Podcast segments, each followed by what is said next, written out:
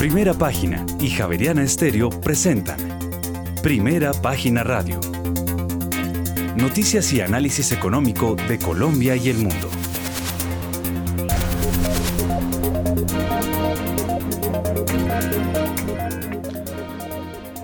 Muy buenos días, son las 6 de la mañana y dos minutos. Bienvenidos a una nueva emisión de Primera Página Radio. Hoy es viernes 7 de octubre del año 2022. Tendremos todas las noticias y el análisis económico de Bogotá, Colombia y el mundo hasta pasadas las 8 de la mañana. Bajo la dirección de Héctor Hernández y Héctor Mario Rodríguez, hoy presentamos. El ministro de Hacienda José Antonio Ocampo descarta enfáticamente que el gobierno vaya a proponer control de cambios o impuestos a los egresos de capital. Además fue aprobada en primer debate la reforma tributaria del gobierno de Gustavo Petro y pasó a plenarias de Senado y Cámara de Representantes. Además, a pesar de que fue aprobada este jueves, el ministro de Hacienda José Antonio Ocampo confirma que hay un acuerdo para eliminar la sobretasa al sector gas en la ponencia de la tributaria para el segundo debate. Y en septiembre de este año la inflación núcleo 15 del Banco de la República subió 63 puntos básicos frente a agosto a 10,04% a un máximo desde agosto de 1990 e Interconexión Eléctrica ISA Perú obtuvo un financiamiento senior no garantizado de Banco de Crédito del Perú por 76 millones de dólares. Y más adelante, la Junta Directiva de Almacenes Éxito decidió aprobar el proceso de desmaterialización de las acciones de la compañía y convocó a una reunión extraordinaria.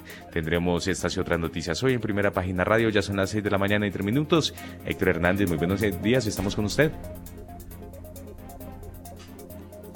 Muy bien, ya vamos a restablecer la comunicación entre tanto a las 6 y 3 de la mañana. Eh, aprovechamos y le damos una mirada al panorama internacional porque los índices de Wall Street proporcionaron una entrada débil para los mercados de valores de todo el mundo, cerrando una sesión irregular a la baja este jueves debido al peso del aumento de los rendimientos. Se espera que los datos de la nómina no agrícola de Estados Unidos que se publicarán más tarde este viernes tengan en cuenta los planes de la Fed esto para subir las tasas. Los signos continuos de fortaleza en el, en el mercado laboral pueden dar al eh, Banco Central suficiente espacio para seguir aumentando los costos de endeudamiento durante un periodo de tiempo más prolongado.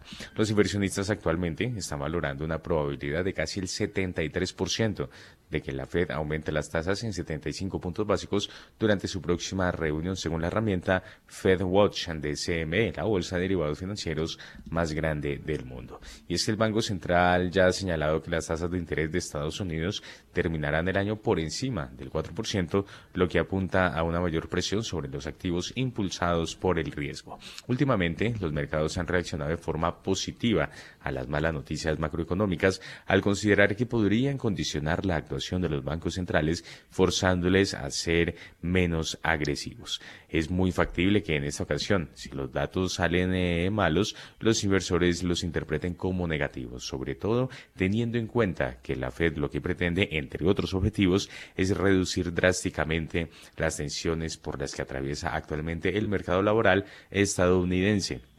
Tensiones que además están provocando fuertes subidas de los salarios, efecto de segunda ronda de la inflación que el Banco Central pretende erradicar. En noticias corporativas, Credit Suisse Group ofreció comprar 3 mil millones de dólares de su propia deuda en un tiempo, en un intento mejor por solidificar la confianza en el prestamista asediado. El sector de las criptomonedas sigue intentando recuperar posiciones. El Bitcoin cotiza sobre los 19 mil dólares, mientras que el Ethereum roza los 1.300 dólares.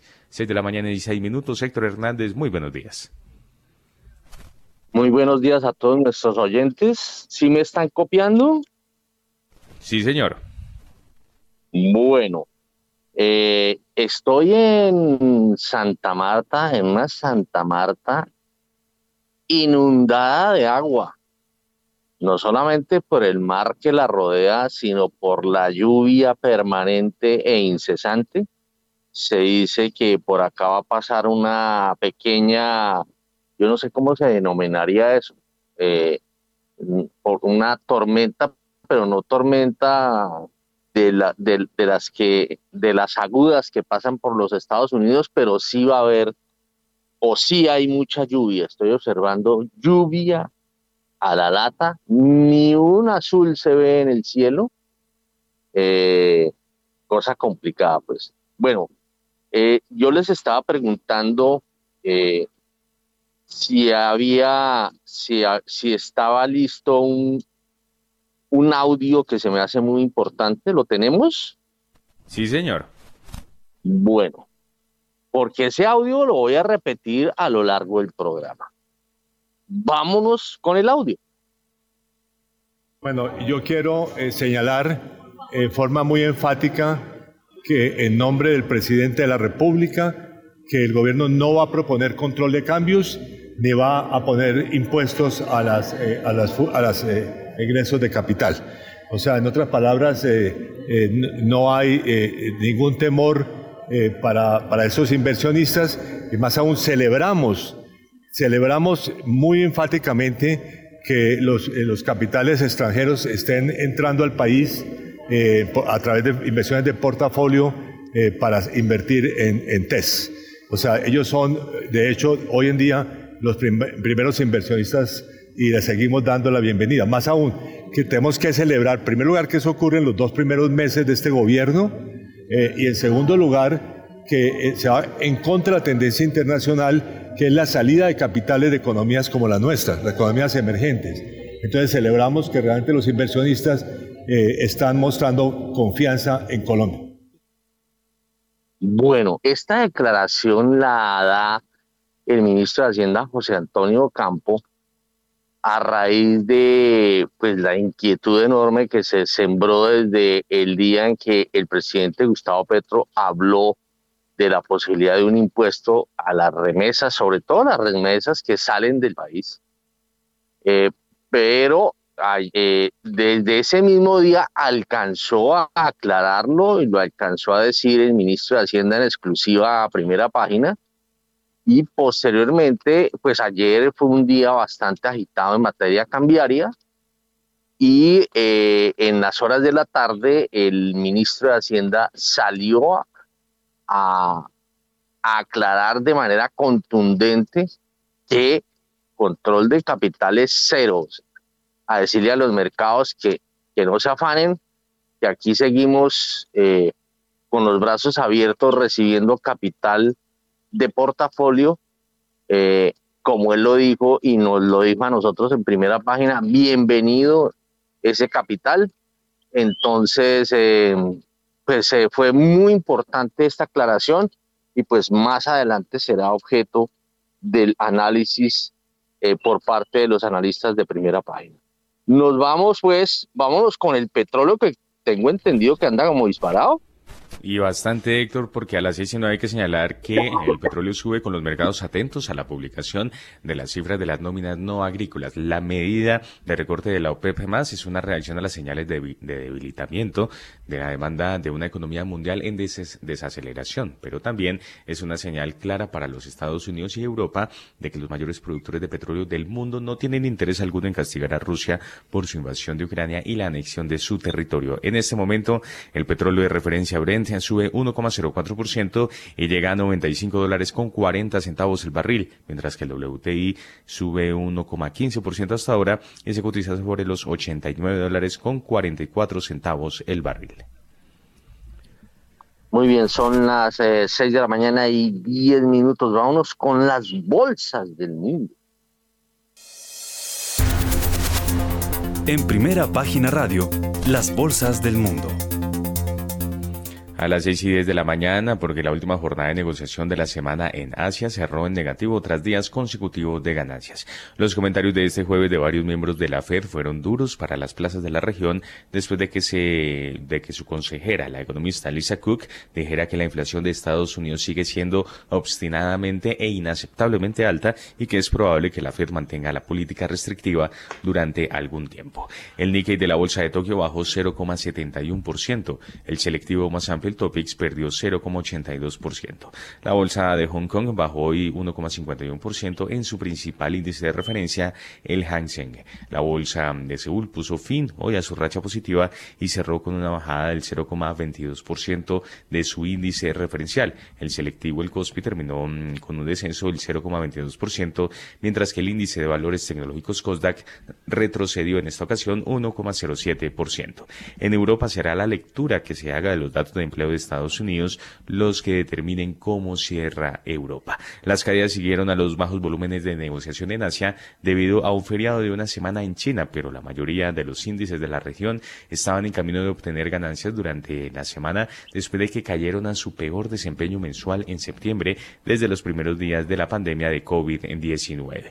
Las acciones europeas abrieron ligeramente a la baja este viernes, ya que los inversores esperaban la publicación de un importante informe del mercado global de Estados Unidos que se espera ayude a determinar el camino a seguir para la política monetaria de la Reserva Federal. Por otra parte, los datos que muestran una caída del 1,3% mayor de lo esperado en las ventas minoristas en Alemania en agosto también afectaron la confianza en Europa. El IBEX 35 de Madrid caía 0,2%, el DAX alemán cotizaba 0,36% más abajo, el CAC 40 de París descendía 0,20% y el FTSE 100 de Londres retrocedía 0,12%. Bueno, son las eh, 6 de la mañana y 13 minutos. Hay noticia que tiene que ver, no sé si usted ya la tiene ahí, con eh, cierre de emergencia de blockchain por hackeo. Sí, señor. Es que fíjese que la Binance eh, Smart Chain se detuvo por un hackeo de 100 millones de dólares, peor pero los daños pueden ser de 500 millones de dólares. El hack podría haber sido el primero o el segundo hack más grande de todos los tiempos, dice un desarrollador de blockchain. Una primera estimación mostró que los daños en este caso serán de entre 70 millones de dólares y 110 millones de dólares, aunque Binance todavía está ocupada investigando el incidente con más em, detalle, el fundador y CEO de esta compañía sospecha que el atacante se aprovechó de alguna manera del proceso de quema desarrollado por Binance. Sin embargo, también hay pruebas de que se realizaron transacciones, Héctor, por un valor de más de 500 millones de dólares en relación con el atentado, aunque el impacto real será significativamente menor, dados los esfuerzos de mitigación realizados por la comunidad. Bueno, muy bien, son las eh, 6 de la mañana y 14 minutos. Eh, ¿A cómo está el petróleo ahora en este instante? En este momento 95 dólares con 33 centavos el barril de Brent, sube 0,96%, el WTI se acerca a los 90 dólares, llega a 89 dólares con 39 centavos el barril, sube 1,06%. Bueno, con ese dato, con ese buen dato, nos vamos para Brasil, donde está Guillermo Valencia. Le damos los buenos días. Guillermo, ¿cómo está viendo el panorama petrolero? Metámosle geopolítica. ¿Por qué otra vez para arriba como loco?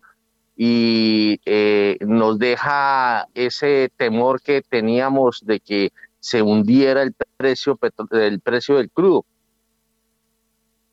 Héctor, muy buenos días. Un saludo muy especial a la mesa de trabajo, a los colegas y por supuesto a la gran audiencia de primera página. Petróleo. Petróleo, digamos que uno lo puede mirar desde dos ópticas. Uno, la óptica que usted escribe, Héctor, que es la óptica geopolítica que sigue ahí. Sigue el temor de lo que pase eh, en el conflicto de Rusia y Ucrania, eh, las acciones que tome la OPEC Plus en términos de cortar la producción y eso definitivamente tiene una fe, afecta la oferta y tiene un impacto sobre el precio importante. Pero el otro lado de la ecuación lo está diciendo la demanda y la demanda no luce tan bien. Entonces, si hay algo que es el sistema nervioso del mercado financiero, son los metales industriales. Y cuando uno mira los metales industriales, ellos todos han tenido una corrección importante de alguna manera el petróleo está siguiendo también esa corrección. Pero pues cuál de esas dos variables domina, desde mi óptica creo que lo que más va a importar va a ser la demanda, pero hoy el mercado está centrado en la oferta y por eso tiene el impacto en el precio. Bueno, yo estoy con Gomoso con un audio. Repitamos el audio. Bueno, yo quiero eh, señalar en forma muy enfática que en nombre del presidente de la República, que el gobierno no va a proponer control de cambios ni va a poner impuestos a las, eh, a las, a las eh, ingresos de capital. O sea, en otras palabras, no hay ningún temor para, para esos inversionistas y más aún celebramos, celebramos muy enfáticamente que los, los capitales extranjeros estén entrando al país a través de inversiones de portafolio para invertir en, TES. O sea, ellos son, de hecho, hoy en día los primeros inversionistas y les seguimos dando la bienvenida. Más aún, que tenemos que celebrar, en primer lugar, que eso ocurre en los dos primeros meses de este gobierno eh, y en segundo lugar, que eh, se va en contra de la tendencia internacional, que es la salida de capitales de economías como la nuestra, las economías emergentes. Entonces celebramos que realmente los inversionistas eh, están mostrando confianza en Colombia. Bueno, Imagínese esa frase tan contundente del ministro de Hacienda, José Antonio Campo. A ver, está con nosotros ya conectado Andrés Langebeck, jefe de investigaciones económicas del Grupo Bolívar. Andrés, muy buenos días. ¿Oyó al ministro de Hacienda? Sí, sí, sí, Héctor, claro. Y desde ayer estuvimos enterados. Muy buenos días para usted y toda su audiencia. Muy bien, bueno, ¿cómo la recibe usted? ¿Cómo recibe esa frase? O esa frase no, esa precisión. Yo, yo, muy bien, realmente muy bien. Yo creo que eh, José Antonio Campo ha, mostrado, no solamente en este tema, sino ya en, muchos temas en, este, en estos dos meses que se, que se que han pasado de, la administración Petro ha, sido claramente un ministro que ha demostrado su experiencia, su talante. Me parece que es muy acertado que esto haya ocurrido después de, los trinos del, presidente. Eh, yo, creo que es, es, muy importante que se entienda que eh, realmente la participación de extranjeros en, en, eh, la tenencia de, de TES en Colombia es, es bien importante.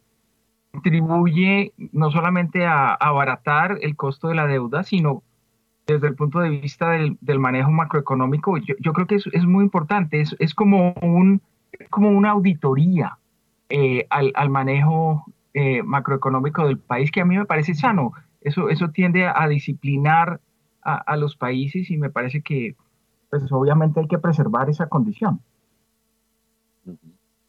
Y recientemente yo eh, hacía alusión a una columna de Armando Montenegro, quien decía que, la presencia de Ocampo como ministro de Hacienda y la gestión y, el reconocimiento que ha tenido a lo largo de, la historia reciente eh, el Banco de la República, pues eh, le dan a la comunidad financiera como una, una tranquilidad eh, eh, desde el punto de vista macroeconómico. Pues bueno, el ministro de Hacienda ayer está ratificando eh, esa confianza de la comunidad financiera con esta, esta frase o esta precisión que le hizo a los mercados. Vámonos con, los, con las bolsas latinoamericanas.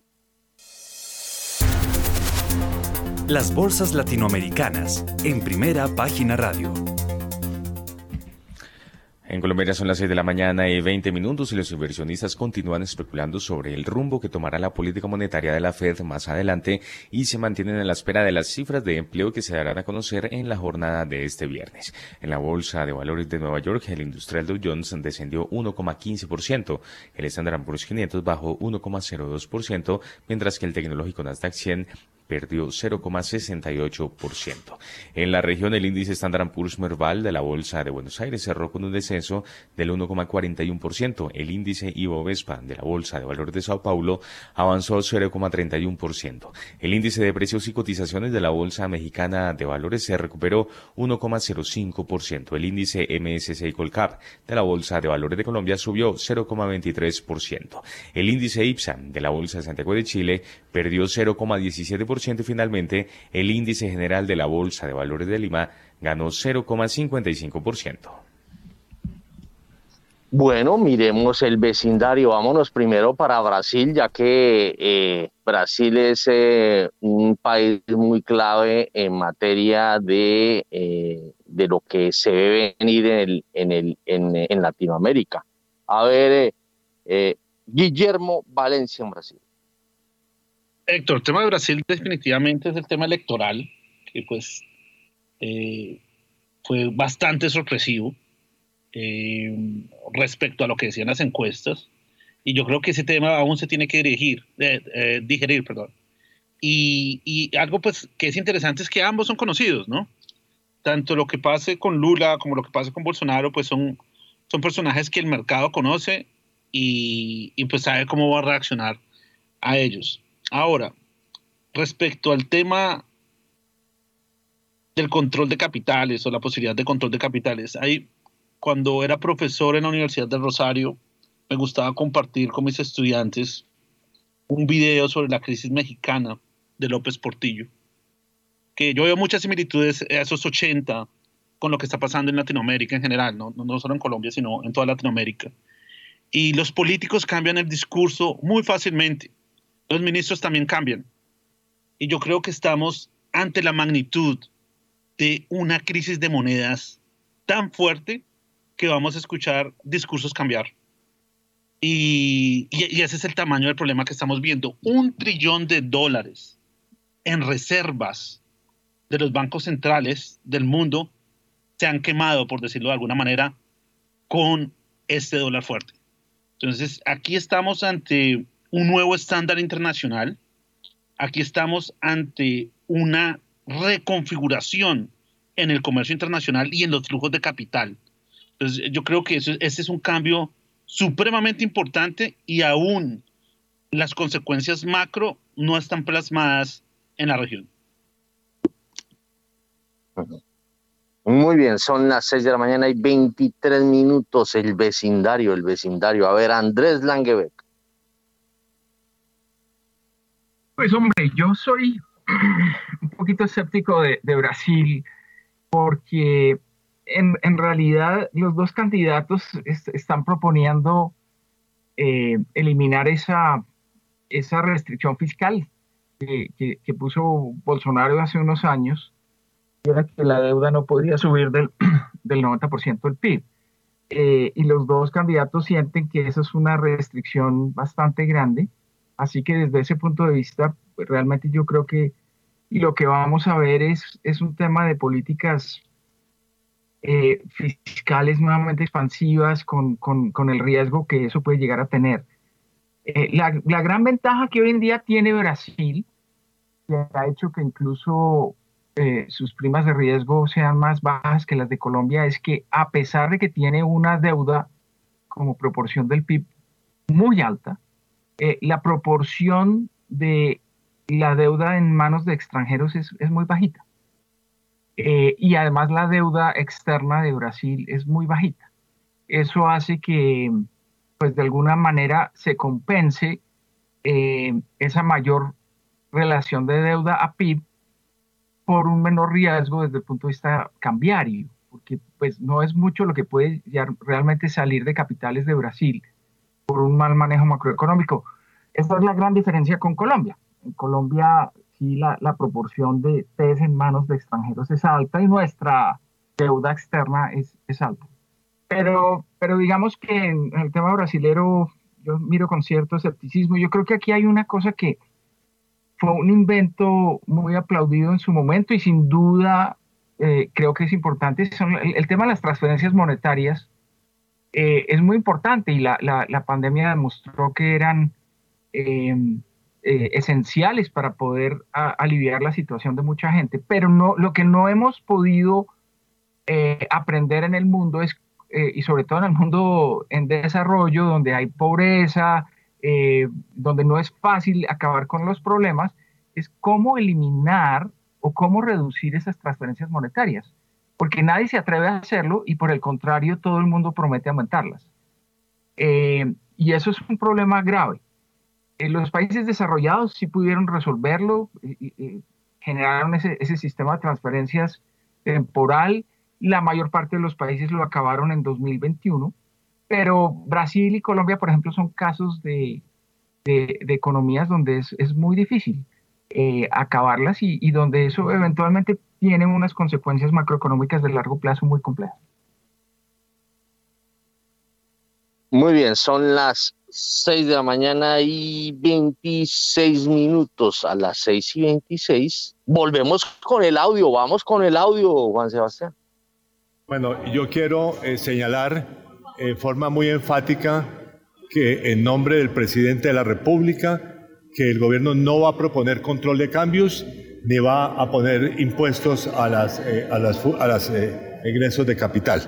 O sea, en otras palabras, eh, eh, no hay eh, ningún temor para, para, esos inversionistas y más aún celebramos, celebramos muy enfáticamente que los, los capitales extranjeros estén entrando al país a través de inversiones de portafolio para invertir en, en TES.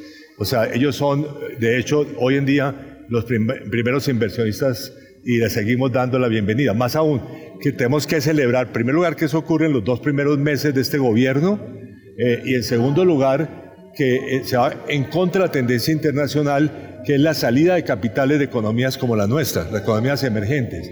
Entonces celebramos que realmente los inversionistas eh, están mostrando confianza en Colombia. 6 de la mañana y 28 minutos. A ver, Guillermo Valencia desde Brasil. ¿Cómo ve desde allá los toros? ¿Cómo ve la cosa en Colombia y cómo ve esta precisión que hace el ministro de Hacienda a los mercados? Héctor, eso es como, como cuando hay una tormenta en el mar y un capitán piensa que puede guardar la calma. va a decir cosas, pero la tormenta existe y cuáles son esas estrategias para poder navegar esa tormenta es, supremamente importante, pero yo creo que, eh, que la presión que va a existir sobre el dólar es mucho más fuerte de lo que piensa el ministro. Sí, pero, o sea, ¿usted creería que va a llevar a que haya intervención de capitales? Eh, yo creería que sí, yo creería que, que apenas está empezando el, problema, el problema monetario. Creo que, o sea, nuestra tesis es muy sencilla. El mundo está viviendo una gran bifurcación, ¿sí? una, una bifurcación de una economía que era basada en estímulo monetario y deuda, que es lo que nosotros denominamos una economía zombie, y otra economía que entiende que la única manera de salir adelante es con la productividad. Y hay unas compañías que están preparadas para eso, hay unos países que están haciendo las reformas y los cambios para eso, y hay otros que no. Cuando yo miro Colombia, yo no veo una fórmula de cambio, yo veo que sigue la deuda. ¿sí? Eh, hay unas reformas tributarias, pero ¿cómo vamos a hacer que ese aparato productivo se reactive? ¿Dónde está la infraestructura? Entonces yo sigo viendo un zombie. Y, mientras eso no se ataque, el problema va a seguir ahí. Ahora, antes no había problema con ser un zombie porque había tasas de interés muy bajas. Endeudarse era supremamente fácil, pero hoy sí. Hoy sí porque las tasas de los tesoros están a otro precio. Y el retiro de liquidez mundial hace que el panorama y el contexto macro sea muy diferente. Entonces, ese es un punto donde no se puede procrastinar esa discusión. Y yo creo que esa es la discusión más relevante, productividad. Muy bien, son las eh, 6 de la mañana y 30 minutos. Bueno, óigame Andrés, ¿usted se identifica con eso que está diciendo Guillermo Valencia? eh, parcialmente. Digamos, obviamente que el tema eh, es la productividad. Sí, eso, eso no hay la menor duda. Lo que pasa es que eh, si nos esperamos a que Colombia aumente su productividad, eh, pues eh, aquí creo que nos va a tocar esperar un buen tiempo. Las recetas para aumentar la productividad son complejas, son sistémicas, no, atacan solo un punto, no son solamente las empresas, tiene que ver con los sistemas educativos en los países, tiene que ver con las políticas comerciales, tiene que ver con políticas de, de, incluso macroeconómicas. Yo, yo, yo sí soy de una visión un poco distinta y realmente frente a mis colegas, cuando yo miro las expectativas de tasa de cambio, para Colombia en 2023 son bastante diferentes. Un país que hace una reforma tributaria que le permite bajar el déficit fiscal de 7.4% de este año a 4% en 2023, eh, es un país que está haciendo, eh, digamos, una transformación importante.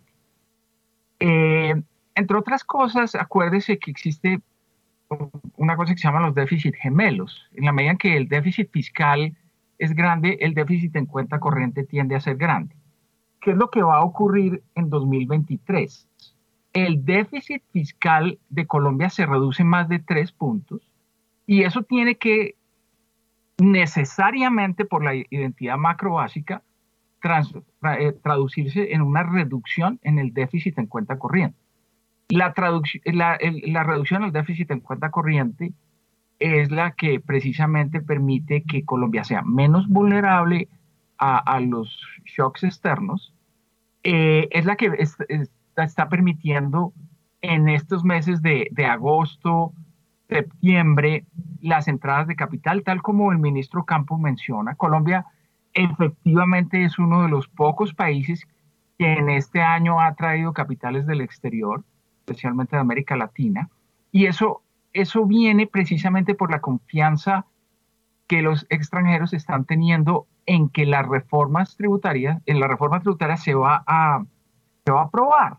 Y, y, y eso, es, eso es muy positivo, que Colombia vuelva a ganar confianza en términos de eh, su manejo macroeconómico y especialmente fiscal es muy importante. Entonces, desde el punto de vista de corto plazo, eh, mi visión sí es bastante distinta a la que tiene Guillermo. Yo sí creo que una, como digo, insisto, una reducción del déficit fiscal de tres puntos del PIB eh, no es menor y tiene un impacto importante en términos de contribuir a una menor un déficit en cuenta corriente y por lo tanto no veo esas, eh, esa catástrofe en términos del comportamiento del dólar en Colombia. Bueno, nos vamos de nuevo con el audio. Bueno, yo quiero eh, señalar en forma muy enfática que en nombre del presidente de la República, que el gobierno no va a proponer control de cambios ni va a poner impuestos a las, eh, a las, a eh, ingresos de capital. O sea, en otras palabras, eh, eh, no hay ningún temor para, para, esos inversionistas y más aún celebramos, celebramos muy enfáticamente que los, los capitales extranjeros estén entrando al país a través de inversiones de portafolio para invertir en, en TES. O sea, ellos son, de hecho, hoy en día los primeros inversionistas y le seguimos dando la bienvenida. Más aún, que tenemos que celebrar, en primer lugar, que eso ocurre en los dos primeros meses de este gobierno, eh, y en segundo lugar, que eh, se va en contra de la tendencia internacional, que es la salida de capitales de economías como la nuestra, las economías emergentes. Entonces celebramos que realmente los inversionistas eh, están mostrando confianza en Colombia. Bueno, son las 6 de la mañana y 35 minutos y ya está con nosotros Alejandro Reyes, quien es el economista principal del BBVA Research para Colombia. A ver, Alejandro Reyes, ¿cómo toma usted esta importante precisión que hace el ministro de Hacienda, José Antonio Campos? Héctor, muy buenos eh, días a usted y a todos los oyentes a los compañeros aquí que estamos hoy aquí con usted. Eh, es bien relevante y bien importante escuchar esa precisión y fue bastante desafortunado leer eh, el tuit del presidente en su momento. Entonces yo creo que es, es, es, bien importante entender que las palabras cuando uno ya es gobierno, cuando uno ya está decidiendo, son muy relevantes para determinar el curso eh, de la economía y el curso de las principales variables macroeconómicas. El tipo de cambio ayer eh, tuvo una depreciación importante, no solo por esos comentarios, probablemente jugaron en, el marco, también por factores globales eh, importantes, porque se estaba discutiendo además la reforma tributaria y había bastante incertidumbre sobre qué iba eventualmente a ocurrir, pero, pero particularmente eh, creo que es bastante pertinente que una autoridad, la máxima en el tema económico desde el gobierno, eh, haya hecho esta, esta afirmación. Y para nosotros tampoco hace mucha claridad o, lógica que en este momento se pronunciaran ese tipo de, comentarios, esa posibilidad de hablar de controles de capitales, porque no vemos que ese sea el, eh, eh, digamos, el motivo real de la afectación a la inflación. Digamos, sí, la tasa de cambio es uno de esos tantos factores que está jugando, pero pues están y con mucha más relevancia precios internacionales, factores de cuellos de botella globales, factores locales del clima, digamos, hay muchos factores que son los que están eh, afectando, entonces creemos que no, no era ni siquiera una política sensata para atender el problema eh, que, se estaba, que se estaba tratando de, digamos, de, dibujar desde los comentarios del, presidente. Entonces, eh, es positivo, pero sí lamentamos que tenga que venir una aclaración del, del, ministro para, para, calmar un poco las aguas. Ojalá sea lo suficientemente fuerte para calmar las aguas eventualmente, pero, pero creemos que hay que ser mucho más eh, cuidadosos a la hora de dibujar qué políticas. Desde nuestro lado como analistas, también tenemos que ser menos, eh, voy a ponerlo entre comillas, esquizofrénicos, porque eh, escuchamos un tuit, escuchamos una y creemos que ya se va a volver realidad. Y, de ahí a que eso ocurra, pues pasará mucha discusión y muchos temas y difícilmente las cosas que suenan, eh, digamos, contraintuitivas se van a convertir en realidad política, ¿no? es la, digamos, el, el, el, ejemplo básico. No solo salió el ministro, también salió el, el, director de crédito público y yo creo que hacer la tarea más relevante y es, digamos, calmar un poco a los mercados, calmar un poco a los analistas y poner un poco los puntos claros sobre eh, cuál es el norte del gobierno. Eh, como lo decía el doctor Ocampo, hemos sido afortunados en la recepción de recursos, no necesariamente porque haya una extrema confianza ciega sobre el gobierno, estamos ofreciendo tasas de interés favorables, estamos ofreciendo rentabilidades atractivas que obviamente eh, son positivas para los, los, inversionistas extranjeros, pero claro, cuando te mencionan ese tipo de cosas, sí puedes tú empezar a tomar decisiones eh, o pensar, eh, digamos, en que puede afectarse un poco esa rentabilidad esperada hacia adelante y eso podría frenar esos influjos de capital que son necesarios en esta coyuntura, digamos, para, para financiar el déficit en cuenta corriente, como lo mencionaba Andrés ahorita, son fundamentales y, y los necesitamos tranquilos y que sigan llegando estos flujos de portafolio. Bueno, ahí Guillermo Valencia comentaba que la tormenta es tal que puede llevar a los gobiernos a, a, tomar medidas, ¿no? Ahí me surgen eh, dos preguntas. Una, eh, ¿qué tan posible sea posible, qué, qué tan posible es que un país se enconche y tome, por ejemplo, medidas como estas ante una tormenta internacional? Y dos, esta es una pregunta que me vengo haciendo a raíz de una columna que creo que leí en, en un periódico el fin de semana y es, ¿será que la globalización se murió o se va a morir? A ver, eh, Alejandro Reyes del BBVA. Gracias, Héctor. Es una excelente pregunta, ¿sabe? Eh, yo creo que estamos ante un escenario donde, en efecto, hay países que han respondido con medidas de diferente índole, digamos, no necesariamente controles de capitales, pero sí buscando un control del movimiento del tipo de cambio, ¿no? Estamos en un escenario donde la fortaleza del dólar americano nos está generando dolor de cabeza a todos en la economía global. Entonces hemos visto lo que pasa en, en, el Reino Unido, por ejemplo, que en el fondo también está tratando de calmar las, eh, digamos, con políticas eh, particulares para, digamos, eh, calmar un poquito el temor de allí, para también buscar controlar esa depreciación exagerada en su moneda. El caso de Japón de pronto es lo más claro entre las grandes economías. Entonces, es algo que, que están haciendo, digamos, de políticas, no necesariamente controles de capitales, pero sí eh, intervenciones activas o, políticas que buscan eventualmente calmar un poco el ambiente. Aquí lo importante es que las políticas que en nuestro lado, digamos, como economía emergente, tenemos a disposición, pues tienen, digamos, eh, tienen mecha más corta, tienen, digamos, capacidad menor para para poder solventar una, una marea tan, tan convulsionada como la que tenemos en el mundo hoy por hoy. Y hemos aprendido, lamentablemente lo hemos aprendido con mucho dolor. Recuerden que México eh, en su momento trató en los, en los 90 de frenar eh, unos problemas salvajes en su economía, de, digamos, y, y, gastó reservas internacionales hasta más no poder y quedó doblegado después porque no tuvo la capacidad, la suficiente munición para atender ese problema.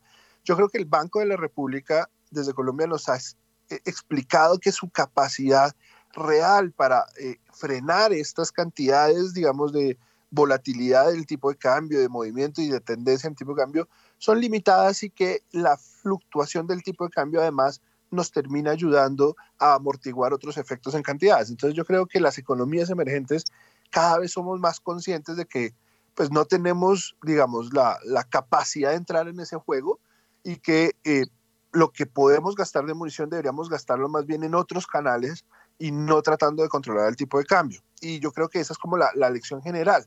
Eh, sí, eh, digamos, hay posibilidades de hacer algunas cosas, pero pueden terminar teniendo unos efectos secundarios mucho más fuertes sobre las economías emergentes que pues termina uno con el remedio creando más, más males de los, que, de los que quisiera. Entonces, yo ahí sí coincido con las, la visión del Banco Central, es, eh, de, digamos, de dejar fluctuar el tipo de cambio en Colombia eh, y que se ponga en donde se tiene que poner porque pues esto no podemos, o es difícil pensar que nosotros podemos ser diferentes a lo que es la, la, métrica de todo el mundo perdiendo valor contra el dólar, digamos, es muy complicado.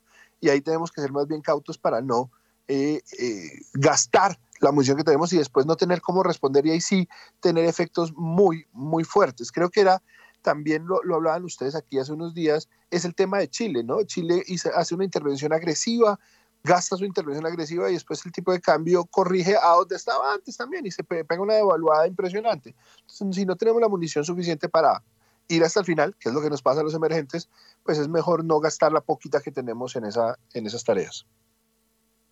Muy bien, son las 6 de la mañana y 43 minutos. Bueno, aunque eh, Andrés Langebeck hoy está al frente de la investigación del Grupo Bolívar, el antecedente es muy válido y para esta coyuntura es muy importante eh, recordarlo. Andrés Langebeck estuvo al frente de la Unidad de Desarrollo Empresarial de Planeación Nacional en el momento en que se estaba produciendo la apertura económica en Colombia y le tocó lidiar con todos los temas relacionados con eh, los tratados de comercio internacional, en ese momento Colombia estaba negociando con Estados Unidos, eh, Colombia eh, negoció un tratado con México, el famoso G3 eh, que estaba lo integrada también con Venezuela, fuera eso el arancel externo común, es decir, el grupo andino. Bueno, todo esto se edificaba porque se decía que que el, el, mundo, ah, bueno, nacía la Organización Mundial de Comercio, la OMC, moría el GATT y nacía la OMC, eh, y era una, era una coyuntura internacional muy diferente a la que hoy se está viviendo. Bueno, sabiendo que la coyuntura es diferente y todo ese tejido que se trató de hacer entonces, que toca botarlo a la basura, ¿qué va a pasar? A ver, Andrés Langebeck del Grupo Bolívar. Eh, sí, eh, gracias Héctor. Mm, yo, bueno, hago, hago un poquito de publicidad al, libro, nuestra publicación magna anual de, proyecciones que salió esta semana. Ahí los invito a que lean ustedes un, recuadro extenso sobre el tema de la globalización, que me parece que es, muy relevante. Hay que reconocer, digamos, que el tema de la globalización ha entrado en, crisis y no solamente es un tema, digamos, de países emergentes que, sienten eh, preocupaciones por, eh, por, por eh, las, las, aperturas o el proceso de, digamos, de globalización es un tema también de economías desarrolladas. Eh, Estados Unidos, por ejemplo, los índices de, apertura que tiene Estados Unidos han, venido descendiendo eh, desde hace ya algunos años y creo que las políticas de Trump eh, son muy claras en, en el sentido de, de, eliminar ese esa liderazgo que, que debería tener los Estados Unidos. Paradójicamente, de, alguna manera China es el que ha venido más bien proponiendo políticas más bien eh, de, liberación y de, apertura. Eso, eso suele ocurrir, ¿no? Cuando, cuando digamos, un país va perdiendo su, importancia relativa en el comercio global o, incluso en, términos de producción, eh, suele ser un poco más proteccionista. Se ocurrió con Inglaterra eh, cuando perdió su hegemonía y, ahora está un poco ocurriendo también con Estados Unidos. la crisis de la, OMC eh, es evidente desde que Trump eh, se retiró prácticamente de la OMC, pues no, no hemos tenido iniciativas multilaterales. Eh, pero, sin embargo, yo sigo siendo un defensor de, de que el, el, multilateralismo es absolutamente relevante, no solamente desde el punto de vista de comercio. Hay unos temas que son eh, de eh, una trascendencia muy grande y que tienen que tratarse a nivel global. Por ejemplo, el tema del cambio climático. Eh, los países tienen que actuar en esto absolutamente coordinados, porque si no las soluciones no van a ser efectivas. Un, acuerdo climático donde no esté China y donde no esté Estados Unidos, pues no tiene ningún sentido. Eh, en ese sentido, las soluciones, eh, la, la, coordinación de soluciones globales a, a, problemas sigue siendo muy relevante. Y yo creo que el tema del comercio lo es. Y aquí hay mucha historia que muestra cómo eh, las, las políticas proteccionistas eh, a ultranza, pues eh, después de la Primera Guerra Mundial, pues no contribuyeron para nada a crear un clima favorable para el crecimiento y el entendimiento de los países en el mundo. Entonces, me, me parece que aquí hay, sigue habiendo un espacio, pero sí es inevitable que eso ha ocurrido. El tema del Brexit, por ejemplo. Eh, ahora los, los, uh, los ingleses se están dando cuenta de los, de los problemas que generaron con, con, el Brexit, porque buena parte de lo que está ocurriendo con la libra es, es derivado de la pérdida competitiva del sector financiero eh, en el Reino Unido. Eh, lo que pasa es que la gente no hace muy bien esas conexiones, eh, pero in, indudablemente el tema del Brexit es, parte de lo que em, em, empezó a des, desligar esta, esta tendencia a la globalización. Y es nociva y se está dando incluso en países desarrollados, lamentablemente. Bueno, a ver, Guillermo Valencia, usted aquí yo lo he visto poniendo jaque al rey en materia de globalización. De acuerdo, Héctor. Eh, yo creo que la globalización empezó a tener problemas desde el 2000 y serios problemas, o sea, tiene muchas virtudes, o sea, la, la, globalización sacó un billón de personas de la pobreza en China, pero dejó muchos perdedores también. La globalización creó un exceso de especialización que hizo que muchos países no crearan redes de producción en sus economías, y eso es una debilidad de la globalización. Hay un research muy interesante que tiene el MIT y que también tiene Harvard, eh, que es sobre la importancia de tener redes de producción y de no ser excesivamente especializado, que es la propuesta que tiene la globalización.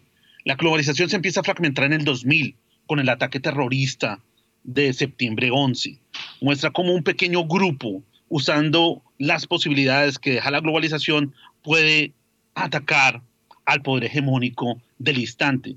La globalización realmente se crea un cráter en ella en la crisis de Lehman Brothers, porque una crisis inmobiliaria que estaba confinada a los Estados Unidos por los productos derivados empieza a propagarse a toda la economía mundial.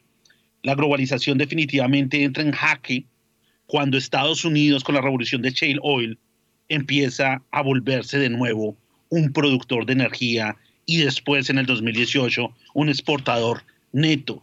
La globalización entra en su juego final con la pandemia porque se empieza a desenmascarar una cantidad de fragilidades de un modelo que tenía toda su producción en China, los riesgos de seguridad nacional que eso tiene y empieza a verse la necesidad, oiga, tenemos que reconfigurarnos de otra manera, estamos perdiendo la productividad y despierta de alguna manera los Estados Unidos. Este no es un solo tema Brexit, no es un solo tema Trump, porque también en el gobierno Biden son conscientes de la amenaza que significa la expansión china. Entonces yo creo que estamos en una nueva guerra fría y esa guerra fría empieza a sentirse en el conflicto de Ucrania y esa guerra fría se está luchando en el mar del sur de China y esa guerra fría está despertando en Alemania y está despertando en Japón. Entonces yo creo que la ecuación sí es diferente. Esa guerra fría está diciéndose con los tesoros de Estados Unidos que hoy caen el 40% en precio y eso es una anomalía y son las anomalías que nos dicen estamos entrando en un nuevo régimen las reglas de la inversión son diferentes cuando los tesoros caen de esa manera. Entonces, yo, yo creo que aquí sí hay que seleccionar y hay una economía zombie que es la que vivía con las reglas de la globalización, el exceso de deuda y el estímulo monetario, y hay otra que dice que no, no va más, vamos a organizarnos de otra manera, tenemos que ser productivos, no hay más capital libre, sino tenemos que mirar cómo somos lo más eficiente posible y eso es sano para una economía. Bueno, 6 de la mañana y 52 minutos. Lo pone uno nervioso, Guillermo Valencia, Dios mío. Bueno, a las 6 y 52. Bueno, ¿qué se espera hoy en materia de datos? ¿Qué pueden esperar los mercados?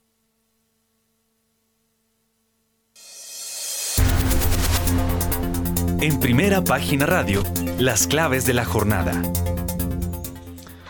A las 6 de la mañana y 52 minutos arrancamos en Europa porque este viernes se celebrará la cumbre de líderes de la Unión Europea donde se debatirán las principales medidas de ahorro energético así como posibles nuevas sanciones contra Rusia. Se destacan las ventas minoristas de Italia así como las exportaciones, importaciones y la balanza comercial de Francia. En Estados Unidos la Agencia de Estadística Laborales publicará el informe de la situación del empleo durante septiembre. La Oficina del Censo dará a conocer su informe de ventas e inventarios de los negocios mayoristas al noveno mes del año. Y más tarde, la Reserva Federal dará a conocer las cifras de crédito al consumidor durante agosto. Y finalmente, en Estados Unidos también se conocerá el número de plataformas petrolíferas por parte de Baker Hughes. Y finalmente, en México, el INEGI dará a conocer su reporte de la inflación mensual al consumidor y al productor en septiembre. Las expectativas de los analistas anticipan que alcance el 8,75% anual. Muy bien, son las 6 de la mañana y 53 minutos. Y nos, nos vamos a, meter eh, con la arqueología musical. Eh, ¿Usted sabe, eh, Guillermo Valencia, qué es cangaceiro? No, cuénteme. Bueno, cangaceiro es un término que, al cual se le identifica a una persona como un bandido. El bandido. El tema de hoy, la arqueología musical, va a girar en torno a Cangaceiro.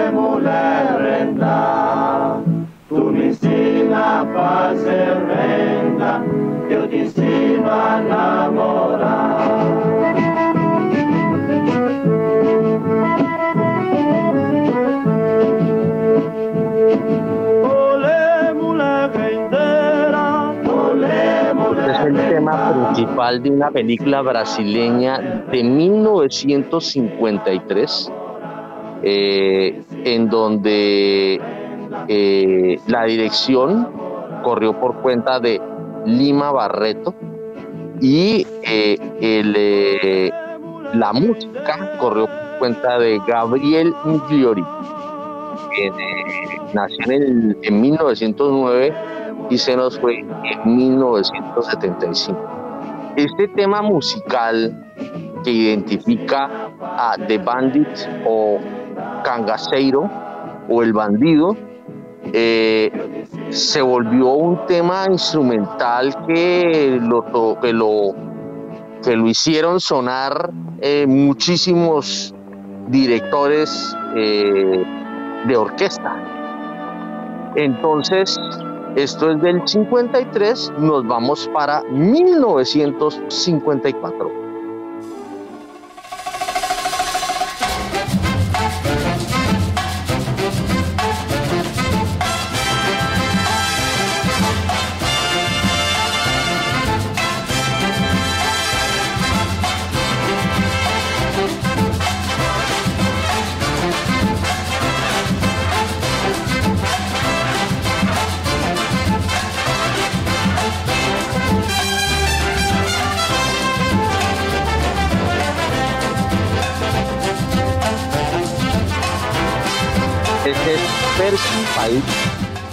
Él fue un famosísimo director de orquesta, arreglista, compositor.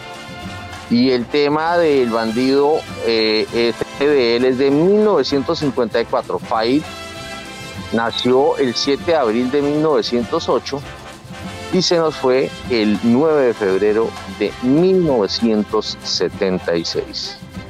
Y de Faid nos vamos con Eddie. Berkeley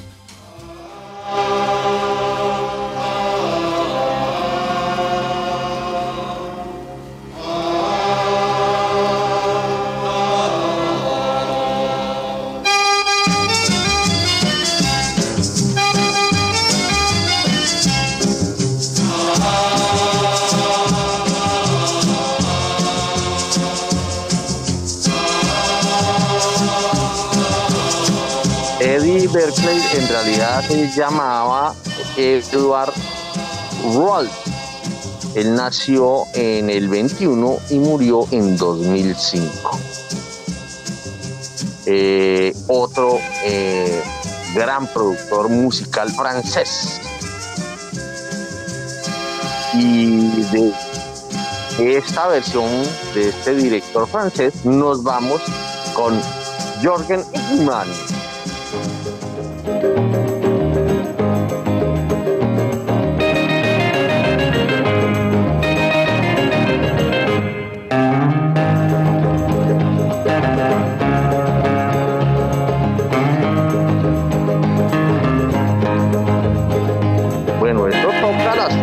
De Andrés Langebeck porque Igman nació en Copenhague el 26 de abril de 1925 y se nos fue el 21 de marzo de 2015. Un famosísimo músico danés.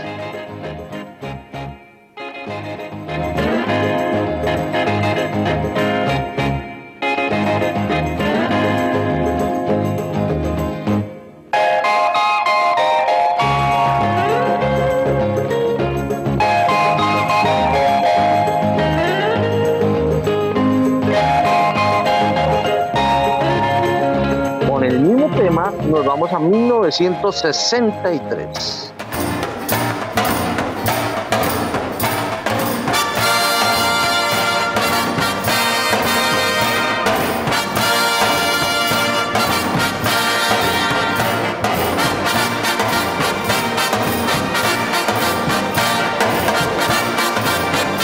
Esta se llama la Western Panorama Orquesta de 1963.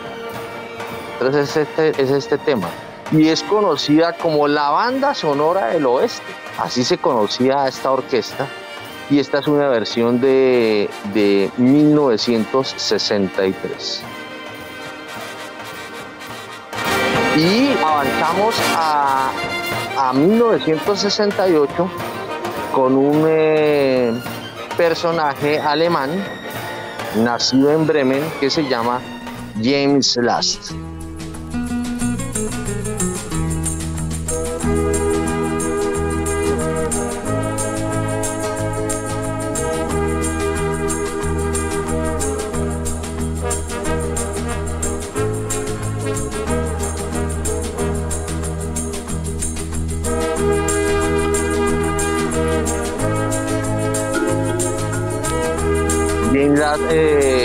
Nació el 17 de abril del 29 y murió el 9 de junio de del 2015. Compositor alemán, director de orquesta, pues fue muy, reconocido. Trabajó eh, al lado de Andy Williams y Petula Clark mucho tiempo. Este, este tema del bandido es de 1968, como pueden ver es permanentemente utilizado por las eh, grandes orquestas del mundo este tema. Y voy a rematar eh, eh, el bandido con, con uno de los, yo creo que más reconocidos directores de orquesta alemanes. Nos vamos con el tema que yo cierro y es de 1964 de Bert Kaempfer.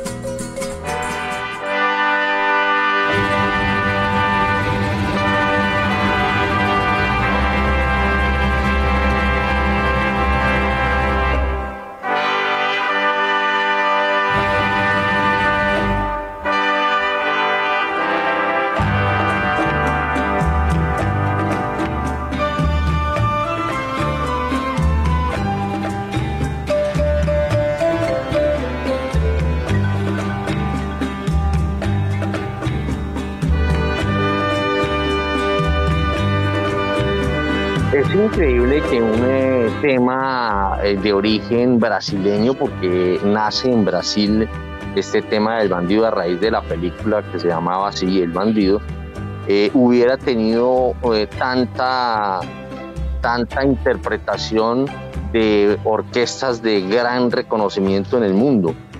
y uno ve que cada cuatro o cinco años volvía a salir un tema musical eh, eh, o una, una producción musical eh, del bandido.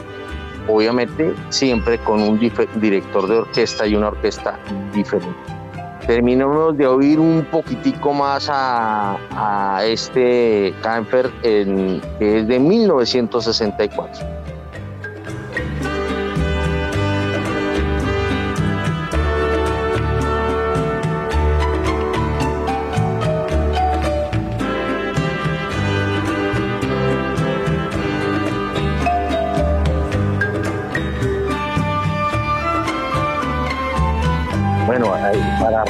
Y asociarlo un poco con la música pop, Canfer fue nada menos que el primer productor musical de la banda más grande de pop que ha existido a lo largo de la historia, que son los Beatles.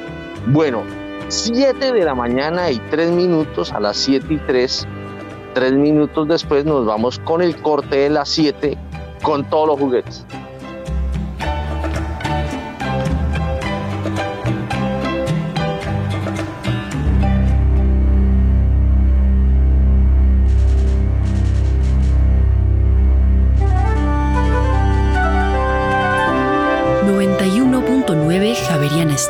Bogotá. HJKZ. 45 años. Sin fronteras.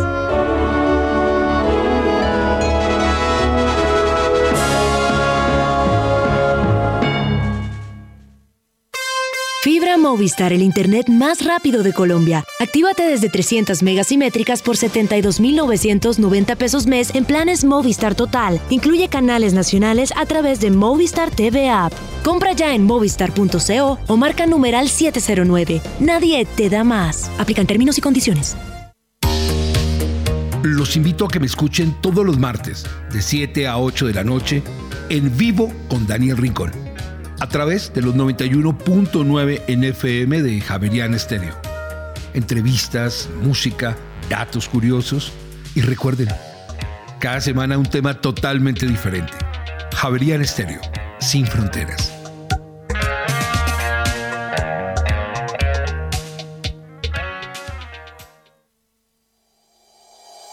En Acciones y Valores, nuestra prioridad es construir la mejor versión de su futuro financiero. Por ello, creamos soluciones para cada uno de sus objetivos.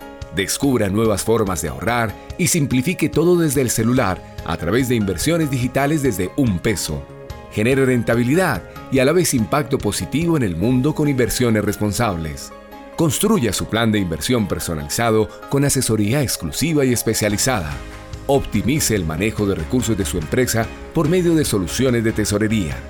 Realice envíos y pagos internacionales seguros de la mano de nuestro aliado Western Union. Es momento de crear metas juntos. Conozca la mejor forma de hacerlo.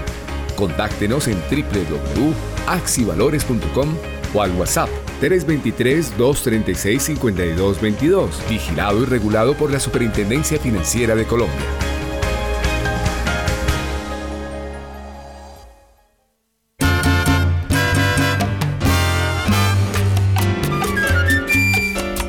Y Sol, viernes y sábados desde las 8 de la noche hasta que salga el sol.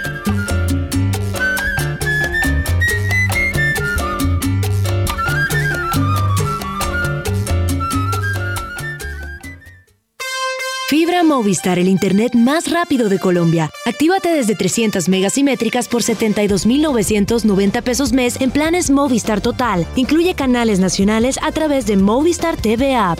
Compra ya en movistar.co o marca numeral 709. Nadie te da más. Aplican términos y condiciones.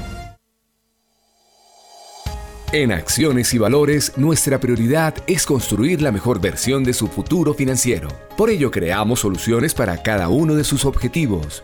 Descubra nuevas formas de ahorrar y simplifique todo desde el celular a través de inversiones digitales desde un peso.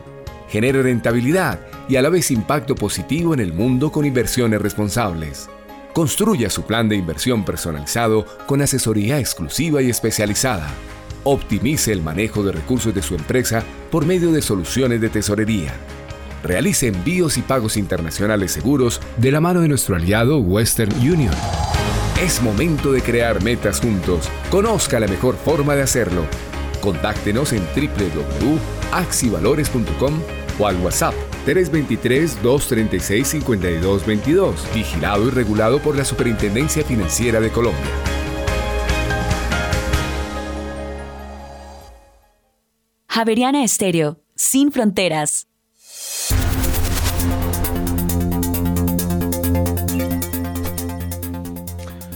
En Colombia ya tenemos las 7 de la mañana y 7 minutos. Continuamos a esta hora en primera página radio y en este momento el petróleo de referencia Brent llega a 95 dólares con 52 centavos el barril. Sigue subiendo 1,17%, mientras que el WTI se acerca a los 90 dólares. Llega a 89 dólares con 64 centavos el barril. Se recupera 1,35%. Bueno, son las 7 de la mañana y 8 minutos, Juan Sebastián. Acá estoy mirando, mirando el clima. ¿Usted ya habló de clima o no? No, señor, pero se lo tengo aquí actualizado porque para Bogotá y la Sabana se prevé. Actualícemelo, actualícemelo, porque yo por ahora le voy a dar el clima aquí en Santa Marta. Eh, la probabilidad de, de precipitaciones es del 60%. Esto va a ser un día lluvioso aquí solo nubes grises, mucha llovedera. si ustedes supieran dónde estoy ubicado eh, eh, transmitiendo, pues les daría risa, porque además hay que recordar que cuando hay estas, eh, hay, hay, estos días tan cerrados y tan oscuros, inclusive se dificulta la comunicación. la temperatura acá está en este momento en 25 grados centígrados. A ver, ¿cuál es su pronóstico del clima, Juan Sebastián?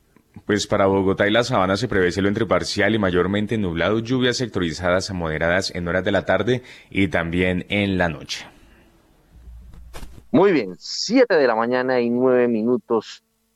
Y Daniel Támara está ya con nosotros. Eh, terminó la historia, sería que terminó la historia. Cuéntenos toda la historia y recordemos el, audio. Arrancamos con el audio. Empecemos con el audio. Bueno, yo quiero eh, señalar en forma muy enfática que en nombre del presidente de la República, que el gobierno no va a proponer control de cambios ni va a poner impuestos a las, eh, a las, a las eh, ingresos de capital.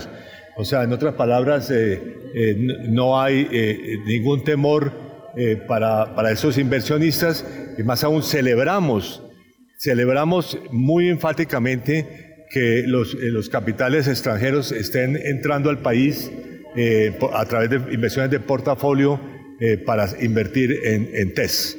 O sea, ellos son, de hecho, hoy en día los primeros inversionistas y le seguimos dando la bienvenida. Más aún, que tenemos que celebrar, en primer lugar, que eso ocurre en los dos primeros meses de este gobierno, eh, y en segundo lugar, que eh, se va en contra de la tendencia internacional, que es la salida de capitales de economías como la nuestra, las economías emergentes.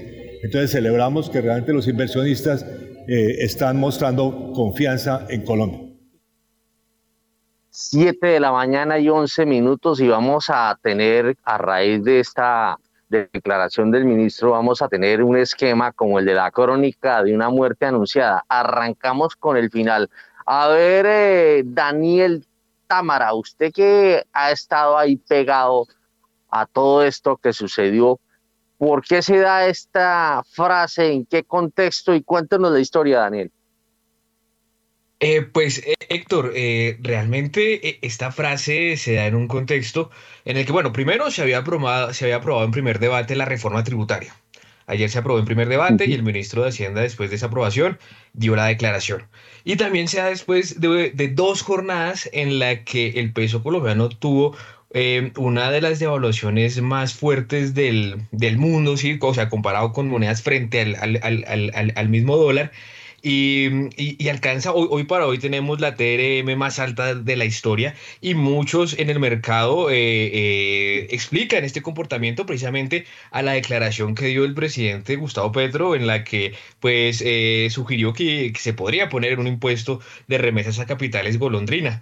Entonces, se da, después de todo esto, el ministro sale a, a aclarar eh, eso sí, sin, pelearse con el presidente, o sea, con pinzas, porque realmente lo que él hace y se dice en, la, en, el principio de la grabación es que en consenso con el presidente de la República se aclara que pues no se va a hacer ningún tipo de control de cambios, ni control de capitales, ni impuestos a egresos de capitales golondrina, ni nada por el estilo. Entonces, ese es el contexto más que todo en el que se dan estas declaraciones del ministro de Hacienda. Bueno, pero ese es el, eh, el remate de, de, de, una historia que comenzó antier, ¿no? Sí, así es, Héctor. Esa es una historia que comenzó desde que se publicó el dato de inflación.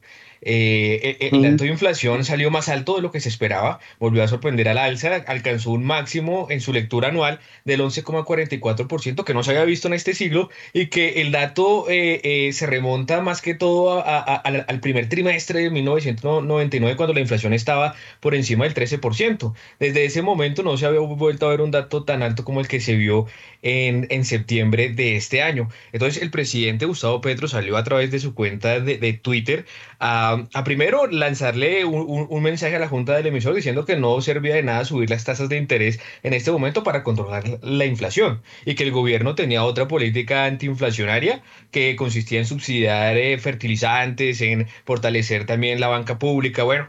Eh, con el fin de bajar la inflación y que pues no había, en, ese sentido, la, la, subida de tasas pues era inútil para controlar la inflación. Y fuera de eso le manda otro segundo mensaje que tiene que ver precisamente con eso, con que, bueno, no sirve subir tasas para controlar la inflación, pero entonces dicen que, que, si no subimos tasas se nos van a salir los capitales a Estados Unidos porque Estados Unidos sí va a seguir subiendo tasas. Entonces él dice, pues fácil, no, no seguimos subiendo tasas y lo que hacemos es ponerle un impuesto a la salida de, o, o de remesas a capitales golondrina. Entonces eso obviamente fue lo que disparó las alarmas del mercado, se empezó a hablar de control de cambios, se empezó a hablar de, de, de, de control de capitales. Eh, entonces, eh, em, fueron jornadas muy nerviosas, como decíamos, la de ayer y la de hoy, en la que los, los inversionistas pues estaban eh, confundidos, preocupados, con incertidumbre, más de la, de la que viene pues desde que asumió el actual gobierno.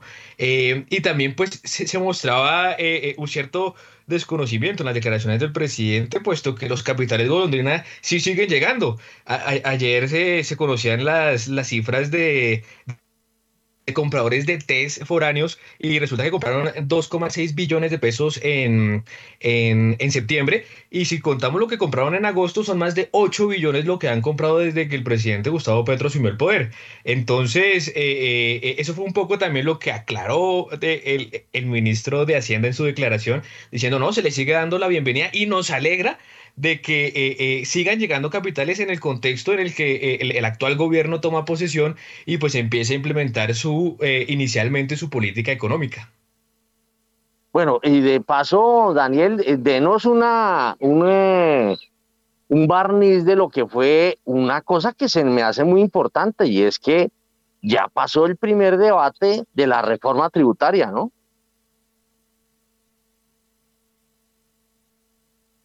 Sí, Héctor, eh, ayer se, o sea, como se preveía, el gobierno impulsó sus mayorías y aprobó la reforma tributaria. Fue un debate de, digamos, de nueve horas, eh, en el que, pues, obviamente se cuentan como dos horas y media o casi tres horas en el tema de impedimentos eh, y, demás. Em, y fue relativamente fácil. La, la, ponencia pasó casi tal cual se radicó, porque todas las proposiciones quedaron como constancia para para el siguiente debate y la única modificación que hubo estuvo relacionado con el impuesto al patrimonio. Se incluyó una excepción eh, en el caso de las empresas que no cotizan en bolsa, que no van a tener que, actualizar su valor eh, patrimonial al, valor intrínseco, sino que van a utilizar el valor histórico más eh, actualizado por la inflación. Ese fue el único cambio que hubo. De resto, pues salió tal cual. Ya el, ministro anticipó que para la ponencia de segundo debate hay un acuerdo para sacar el tema de la sobretasa a las empresas de extracción de gas. hay un acuerdo, pero fue aprobada ayer, o sea, ayer pasó en la, en, la ponencia, pero como hay que elaborar una segunda ponencia para, para, para segundo debate, valga la redundancia, pues ese tema pues va a salir. Entonces quedó tal cual, Héctor, eh, el tema de dividendos, ganancias ocasionales, eh, la mayoría del impuesto al patrimonio, la sobretasa del sector financiero de 5 puntos porcentuales por 5 años, todo salió tal cual, pues ya lo hemos mencionado acá en, en primera página radio.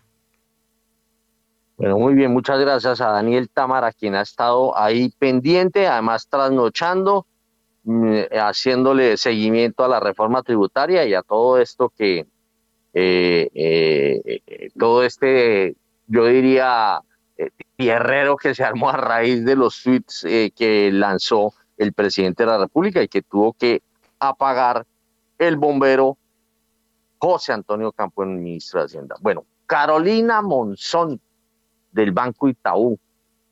¿Cómo ve todo este merequetengue? Héctor, muy buenos días a ti desde Santa Marta y, a toda la mesa y a nuestra audiencia. Eh, octubre arrancó con muchos temas en paralelo. Eh, efectivamente, mm, eh, varias discusiones, la reforma tributaria con todos los ajustes, con todas las sobretasas y donde pues se espera un recaudo significativo, 22 billones de pesos, pero de cara a una desaceleración de la actividad que estamos esperando contundente para el 2023, el Banco de la República ya habla de la expectativa de un crecimiento del 0,7%, entonces eh, aquí surge la pregunta si efectivamente se van a lograr esos niveles de, de recaudo el siguiente año, dada esa moderación tan, tan rápida de la actividad en un escenario de tasas de interés tan alto y también donde pues hay impuestos adicionales, todo el tema de ultraprocesados igual en un escenario eh, de inflación de dos dígitos por encima del 10%. Entonces, hay temas aún, aún sensibles, el incremento em, en las tasas de, renta corporativa también pues va a ser un impacto significativo. Entonces, creo que están confluyendo los cambios eh, internos con lo que viene sucediendo eh, y los ajustes en el panorama, sobre todo en un escenario global donde ya cada vez se habla más de la fragilidad de las economías de cara al 2023 y también pues se empieza a hablar de las posibilidades de, una recesión global. Entonces un escenario mucho más, mucho más complicado. Las reacciones tan contundentes de la moneda en lo corrido de, la semana la alcanzamos a ver por debajo de los 4.500 y ayer pues vimos el máximo y como lo decía Daniel Támara, estamos eh, con los niveles más altos eh, en TRM, entonces una devaluación eh, muy acentuada. Eh, nos puede favorecer desde el punto de vista exportador, pero creemos que ya va a empezar a desacelerar eh, el componente importador y tenemos que, estar muy pendientes de, los empresarios porque efectivamente es un escenario bastante, bastante volátil y desde el punto de vista eh, de financiamiento gubernamental, pues ayer también vimos un incremento importante en las tasas de interés a lo largo de, de toda la curva y pues estamos a la expectativa de, una Fed que también sea muy ácida, entonces los costos de financiamiento eh, de la nación también en un escenario bastante apretado, de mayores presiones al alza. Eh, entonces, bueno, un tercer trimestre que, que luce bastante retador en los, en los diferentes frentes y ahí es donde necesitamos que también los mensajes sean muy claros para los inversionistas, para el sector real, para los consumidores y el Banco de la República está tratando de, barajar cuál es el, el mejor escenario, pero lo que sí es cierto es que la inflación está muy alta, no solo la inflación total al 11.40 se explica por alimentos, sino que también la inflación básica está considerablemente alta, la medida IPC núcleo 15 ya se encuentra al 10, al 10%, entonces es una inflación que se ve a lo largo de, la canasta y pues ha sido un dolor de cabeza no solo para la economía colombiana, sino para otros países de la región, para los Estados Unidos, entonces tenemos que, que seguirlo afrontando, pero un panorama bastante retador, Héctor, para, para cierre de este 2022. Bueno, 7 de la mañana y 21 minutos. Tenemos una alineación brava, ¿no? Tenemos una delantera compuesta por el BBVA, Da Vivienda, Banco Itaú. Y está con nosotros también nuestro especialista en materia cambiaria. A ver, Diego Rodríguez, usted ha estado ahí detrás del cañón mirando todos los movimientos que se han dado en la tasa de cambio aquí en Colombia y pues eh, vio lo de los trinos y ahora esa importantísima declaración que dio a los mercados y a la opinión pública el ministro de Hacienda José Antonio Campo. Diego Rodríguez tiene la palabra. Héctor, muy buenos días, muy buenos días para, para todos los analistas invitados el día de hoy, para toda la audiencia de primera página. Pues Héctor, qué buena, qué buena eh, posibilidad que el ministro pues haya aclarado y que haya dado y genere muy seguramente tranquilidad hoy que esperemos se, eh, se una con un buen dato eh, con relación al empleo de los Estados Unidos que ayuda a tranquilizar los mercados el día de hoy. Básicamente, pues en Colombia hay una gran mayoría de inversionistas nacionales que tienen una tesis de inversión eh, pensando que el país va a tener una situación económica muy similar a la de Argentina, es decir, que nos va a llevar a, situaciones de corralito y por lo tanto el precio del dólar es barato a cualquier nivel y también que pues hacer inversiones en Colombia es pues básicamente pues perder posibilidades importantes de protección de capital principal. Inversión que es, eh, eh, que es clara, que está hoy en día en, en, el país en varios inversionistas nacionales, pues lastimosamente se alimenta pues de esos trinos que generó el, el presidente hace dos días y pues generó el daño tanto en el tipo de cambio como en, en, la parte de los bonos. Entonces, qué bueno que, que, el ministro aclare y, y, ojalá pues genere esta tranquilidad, Héctor, que pues es muy necesaria y que ojalá pues el gobierno entienda que efectivamente el otro tema que usted habló durante el proyecto del, programa de la globalización, pues la globalización está ahí intacta. Lo que pase en Inglaterra nos afecta a nosotros, lo que pasa en Japón nos afecta a nosotros, lo que pasa en Estados Unidos nos afecta a nosotros y cualquier medida que espante la inversión extranjera de nuestro país, pues va a generar impactos directos en nuestra economía, nuestro tipo de cambio y nuestras tasas de interés, sector. Bueno, muy bien. Juan Sebastián, vámonos con los tres pegaditos para podernos meter eh, en a analizar todos estos temas macroeconómicos. ¿Cómo andan las tasas de interés? En primera página radio. La tasa interbancaria para hoy es de 10,03%, estable frente a la tasa vigente del jueves. Los tres con vencimiento en julio de 2024 subieron 25 puntos básicos a 12,05%. Entre tanto, los test con vencimiento en noviembre de 2025 subieron 26 puntos básicos a 12,52%. Los test con vencimiento en junio de 2032 subieron 41 puntos básicos a 13,21%. Los test con vencimiento en octubre de 2034 subieron 28 puntos básicos a 13,10% y los test con vencimiento en octubre de 2050 subieron 37 puntos básicos a 13,25%. La VR para hoy es de 316,9868 unidades y la DTF esta semana es de 11,08%. En primera página radio, el informe de las monedas. La tasa representativa del mercado para hoy, viernes 7 de octubre, es de 4.627 pesos con 61 centavos, un aumento de 1,73%, 78 pesos con 72 centavos en comparación a la cotización del jueves, el dólar en el spot registró un aumento de 0,69%, 31 pesos con 60 centavos, alcanzando los 4.613 pesos con 50 centavos. Entre tanto, el Next Day registró una subida de 0,76%, alcanzando los 4.615 pesos. Con este comportamiento, la devaluación año corrido alcanzó el 16,24%, está subiendo 1,98 puntos porcentuales y la devaluación en los últimos 12 meses llegó a 21,9%, subiendo 1,75 puntos porcentuales. Los precios de los commodities en primera página radio. El petróleo de referencia Brent llega a 95 dólares con 87 centavos el barril, sube 1,54%, mientras que el WTI se cotiza sobre los 89 dólares con 91 centavos el barril, sube 1,65% a esta hora. La onza de oro pierde 0,17%, llega a 1.717 dólares, mientras que la plata sube 0,24% hasta los 20 dólares con 71 centavos. Finalmente, la libra de azúcar en este momento se cotiza sobre los 18 centavos de dólar, sube 0,81% mientras que el café pierde 0,71% y ya llega a 2 dólares con 16 centavos la libra. Bueno, son las 7 de la mañana y 26 minutos. Dólar nunca visto por los lados de los 4.613 pesos con 50 centavos cerró ayer en el, en el spot. Y yo quiero mirar aquí los test. Los test subieron, Dios mío los 2024 25 básicos, los 2025 26 básicos, los 2032 41 básicos, los 2034 28 básicos y los 2050 37 básicos. Niveles por encima del 13% de los test, Dios mío.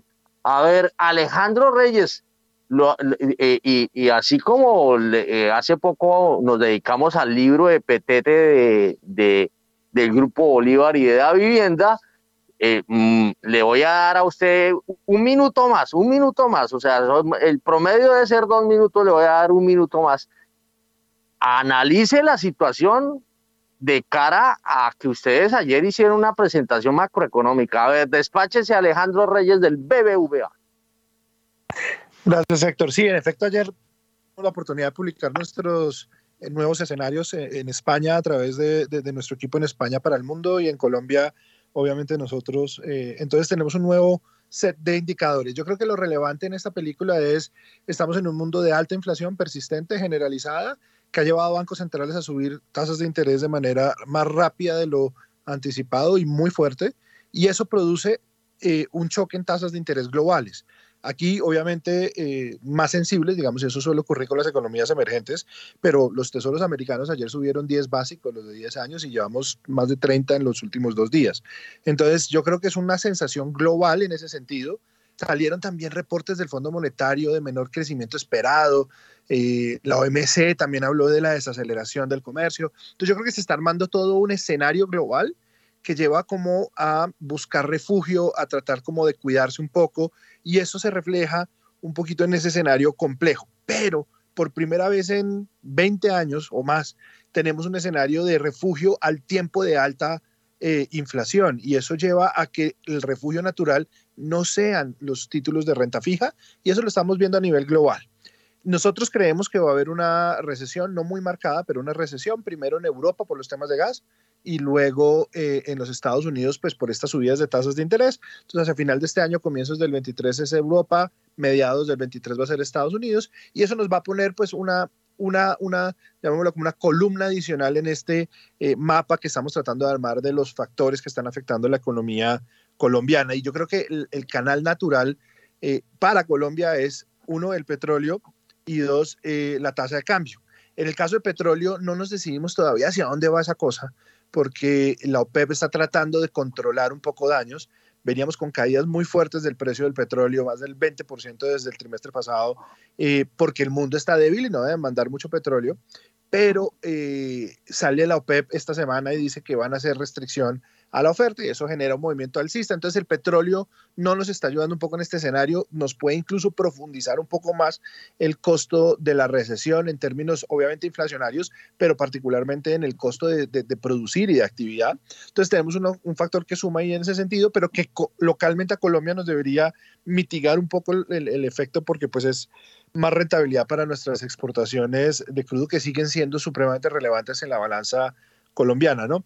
Pero el segundo factor, que es la tasa de cambio, pues viene eh, golpeada, digamos, hemos hecho mucho énfasis en el comentario del presidente, cómo eso movió los mercados, coincidió ese, en efecto con un movimiento muy fuerte del peso colombiano, pero no fue un movimiento aislado nomás del peso colombiano, eso fue una depreciación de emergentes generalizada, incluso Europa tuvo un deterioro importante en estos últimos dos días, la depreciación neta de Colombia contra Europa es pequeña en estos últimos dos días. Entonces, eh, lo, que, lo que vemos un poco es más ese escenario global permeando la economía eh, colombiana. Sobre números de Colombia, Héctor, muy brevemente, nosotros vemos que la economía colombiana, los números de crecimiento hasta ahorita han sido estelares, somos una economía de pronto de las con mejor reporte de actividad, pero es una actividad que es un poco desbalanceada, mucho consumo, poca inversión, especialmente poca inversión en construcción, y eso nos lleva a un escenario de, eh, digamos, de moderación del gasto que creemos es saludable. Nosotros acabamos de publicar una cifra de 7,6 de crecimiento para este año, 0,7 para el año entrante, un poco en línea con lo que también mostraba el Banco de la República. Creemos que la mayoría de analistas nos vamos a ir moviendo lentamente hacia un escenario de crecimiento menor en el 23, porque los vientos de afuera están duros, pero localmente también es saludable frenar un poquito el gasto. El, el, el, Banco Central hablaba de esta similitud con el tema de las riendas del caballo para que no se nos desboque. Pues en efecto, eh, eso tenemos que pensarlo más allá de que solo sea, o sea, del tema de las tasas de interés y la subida de tasas de interés del Banrep, es más una idea de que estamos gastando por encima de nuestras posibilidades y eso no es saludable en el mediano plazo. Entonces, esta desaceleración de la economía la consideramos saludable y necesaria eh, y creemos que eventualmente nos va a ayudar a mejorar el balance de ahorro y de inversión de la economía colombiana. Hoy estamos muy apretados en el ahorro, especialmente desde los hogares, y creemos que una moderación del gasto de los hogares permitirá eventualmente eh, disponer de mejores eh, recursos para que la inversión pueda volver a tomar un poco más de, digamos, de vientos a favor, que eso nos ayudará en el mediano plazo. Pero cerrando para no gastarme más de lo que usted me prometió que me daba, tenemos un escenario de tasas de interés que ya se tiene que estar sintiendo el banco apretado en las subidas porque sabe que lo que hace hoy poco o nada le va a hacer sobre la inflación de hoy, pero mañana sí le va a pegar duro al crecimiento en el otro año y duro eh, cuando se compara con una inflación que creemos, digamos, todos los analistas en las encuestas estamos reportando, la creemos bastante más baja que la de este año. Entonces, creemos que estamos muy cerca del cierre de alzas de tasas de interés del Ban República, pero lamentablemente en tanto mar de dudas y de cosas que hay por ahí rondando, nos, nos, nos lleva a que tengamos con mucha incertidumbre cuál va a ser el punto final. Nosotros creemos que le queda una subida al banco y va a hacer una pausa, pero hay otros analistas que creen que se puede ir un poquito más de largo, pero no estamos lejos del final de ese ciclo alcista y sí creemos que más tarde en el 23 empezará un ciclo de moderación de tasas, de, de reducción de tasas para darle alivio a la economía colombiana que va a entrar en un ciclo de menor crecimiento en el 23 y 24. Yo creo que ahí le resumo un poco nuestro escenario general y se lo atea a lo que comentaban de los principales indicadores. No sé si logré los tres minutos, Héctor, o, me pasé. no, no le voy a dar más, no le voy a dar más, no, pero una cosa muy importante que a veces falta como educación económica más que financiera y es que este mal que está teniendo el país de la inflación y de la devaluación, no, a veces no se hace conciencia de que esto es porque hacemos, de una, hacemos parte de una tormenta mundial enorme y como en alguna oportunidad lo dijo Juan Carlos Echeverry, eh, eh, decía él que eh, a veces inclusive el barco podía estar muy bien asegurado todo, todo perfecto, pero si había una tormenta internacional, por más de que el, el barco, es decir, el país tuviese buenos números, ¿no? Buenos eh, fundamentales, pues de eso a veces mm, no servía mucho porque la tormenta arrastraba al barquito y nosotros somos un barquito por ser un país emergente. Pues muy buena la anotación en ese sentido. Y yo quiero preguntarle a Andrés Langebeck, quien es el jefe de investigaciones del Grupo Bolívar, bueno, ¿qué tan cerca o qué tan lejos está eh, eh, su análisis y el del Grupo Bolívar con relación a lo que está viendo el BBVA?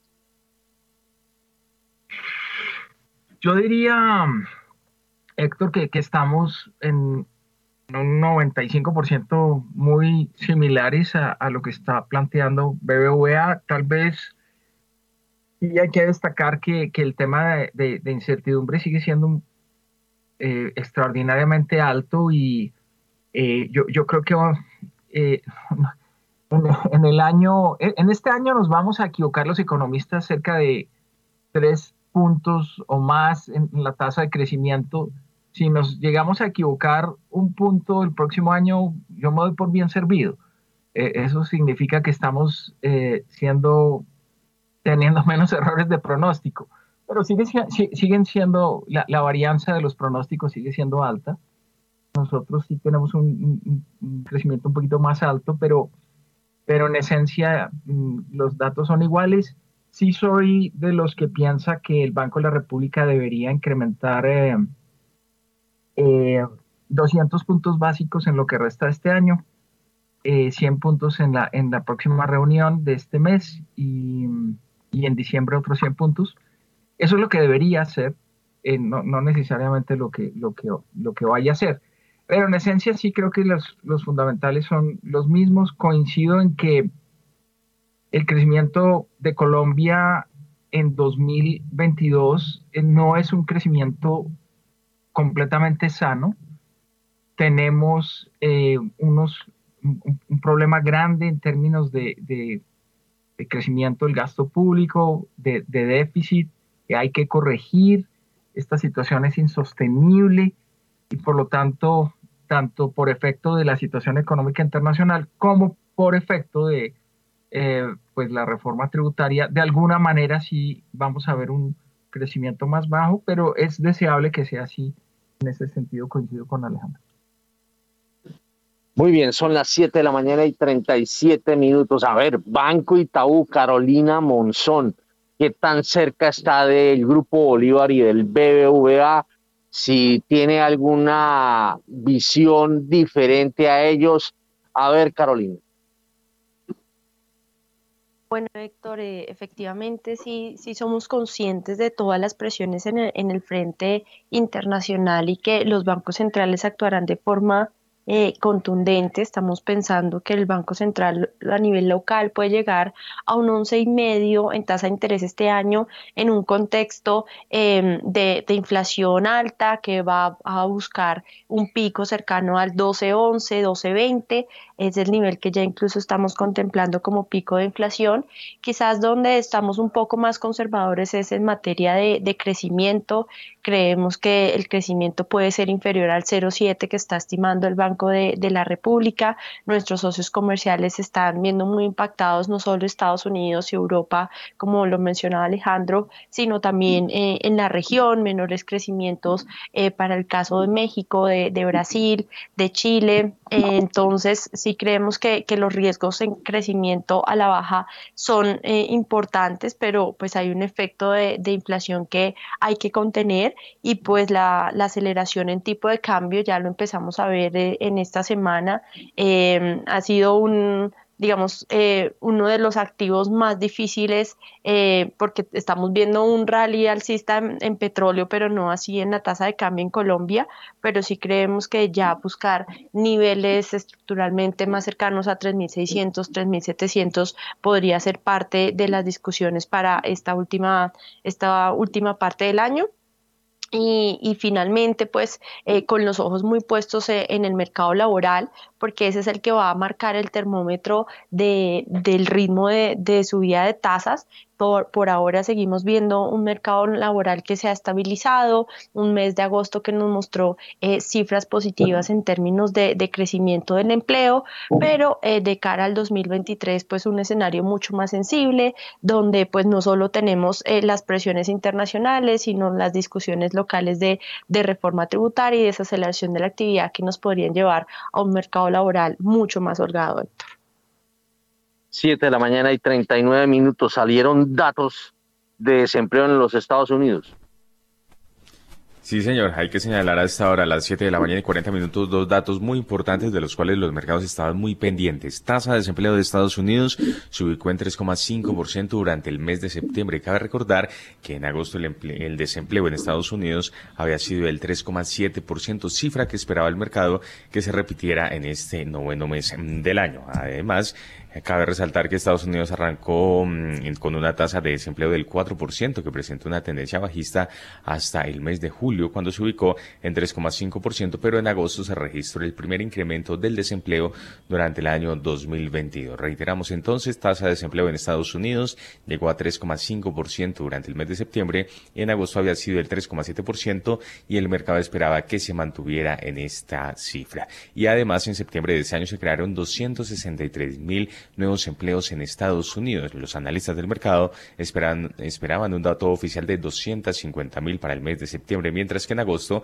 fue de 315 mil nuevos empleos. El informe de empleo mensual de Estados Unidos se considera el indicador económico más importante para los operadores de divisas. Bueno, eh, no, yo quiero que sea Carolina Monzón la que nos explique este dato de empleo de los Estados Unidos. A ver, Carolina Monzón, muy puntual, porque tengo, eh, mejor dicho, tengo muchas preguntas que hacer porque además tengo un, un grupo de analistas buenísimo. A ver, Carolina, ayúdenos con el, el desempleo en los Estados Unidos.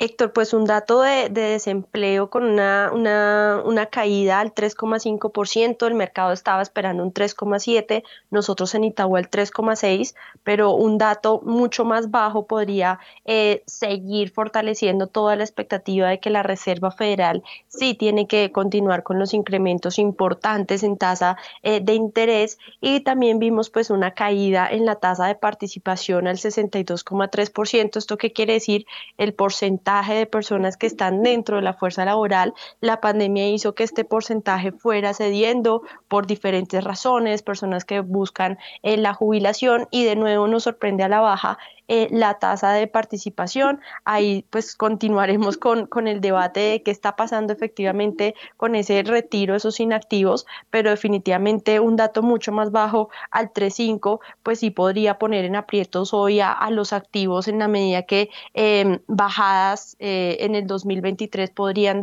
dejar de ser descontadas por el mercado como que como se ha venido apreciando y los comentarios de los diferentes miembros de la Fed pues siguen apuntando que su mayor objetivo en este momento es controlar la inflación, que iría en línea con más incrementos en tasa de interés, que no descartamos que para el 2023 por de el 5%.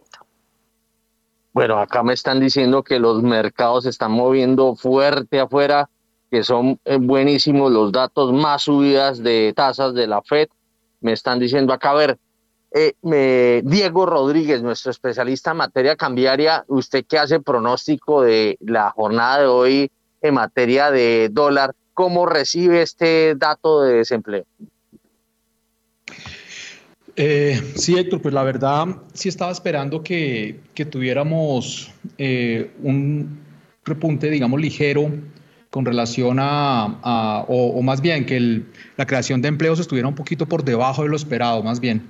Eh, en línea con, la, con el dato que tuvimos en esta semana comienzos, de la apertura de, empleos nuevos que tuvo una reducción del 10% en los Estados Unidos.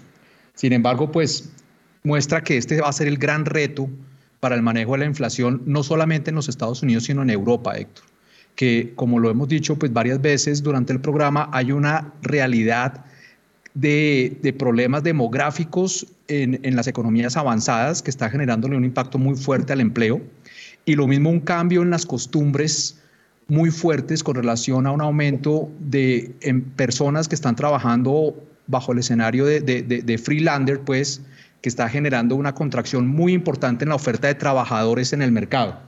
Y, y, pues esto está generando las complicaciones inflacionarias que desafortunadamente va a hacer que la desaceleración de la inflación sea mucho más bajita y volver a esos niveles de inflación de objetivo de los bancos centrales, pues nos vamos a demorar y por lo tanto, pues eh, eh, la pérdida en los mercados o más bien la presión por, por la necesidad de mantener las tasas elevadas, pues va a seguir por ahora, Héctor. Y, en este orden de ideas, pues estamos eh, sugiriendo para hoy un rango eh, en línea a la volatilidad que ha estado en estos días de 60 pesos entre 4.580 y 4.640 pesos. Sí creo que el mercado exageró un poco eh, el movimiento al alza eh, motivado por las declaraciones del, del, presidente.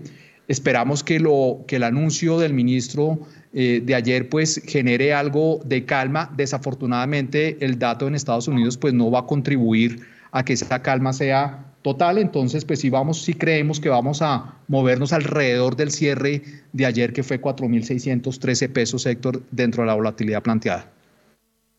Bueno, aquí veo cifras del premarket.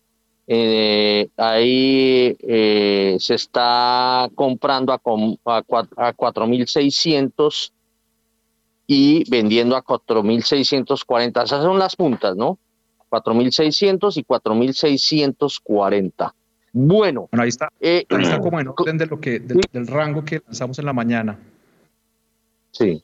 Bueno, yo tengo la pregunta para todos nuestros analistas. Voy a hacer la pregunta malalechosa ponerlos contra las cuerdas, porque es la pregunta que todos los días, a mí no me saludan ¿qué hubo Héctor? Sino me dicen ¿qué hubo? ¿Cómo va el dólar? Esa es la pregunta que me hacen. ¿Qué hubo? ¿Cómo va el dólar? Entonces, yo voy a hacerle las preguntas, pero ¿qué hubo? ¿Cómo va el dólar? Pero la voy a hacer más jodida. Díganme en qué nivel, muy puntuales, en qué nivel va a cerrar el dólar en el 2022. A ver, Diego Rodríguez, arranque usted. Bueno, una pregunta bien, bien complicada, Héctor, porque yo creo que hacen falta todavía dos factores importantes. Eh, uno tiene que ver con el alza de tasas de interés que este mes no tenemos en Estados Unidos, pero para noviembre y diciembre sí vamos a tener. Y luego viene la evolución del mercado de deuda en los Estados Unidos, que es una preocupación que tengo desde hace pues ya bastante tiempo y yo creo que se va a materializar el próximo año. Entonces, en ese orden de ideas, Héctor, yo creo que es muy probable que estemos cerrando el dólar eh, arriba de 4.700 pesos este año, Héctor.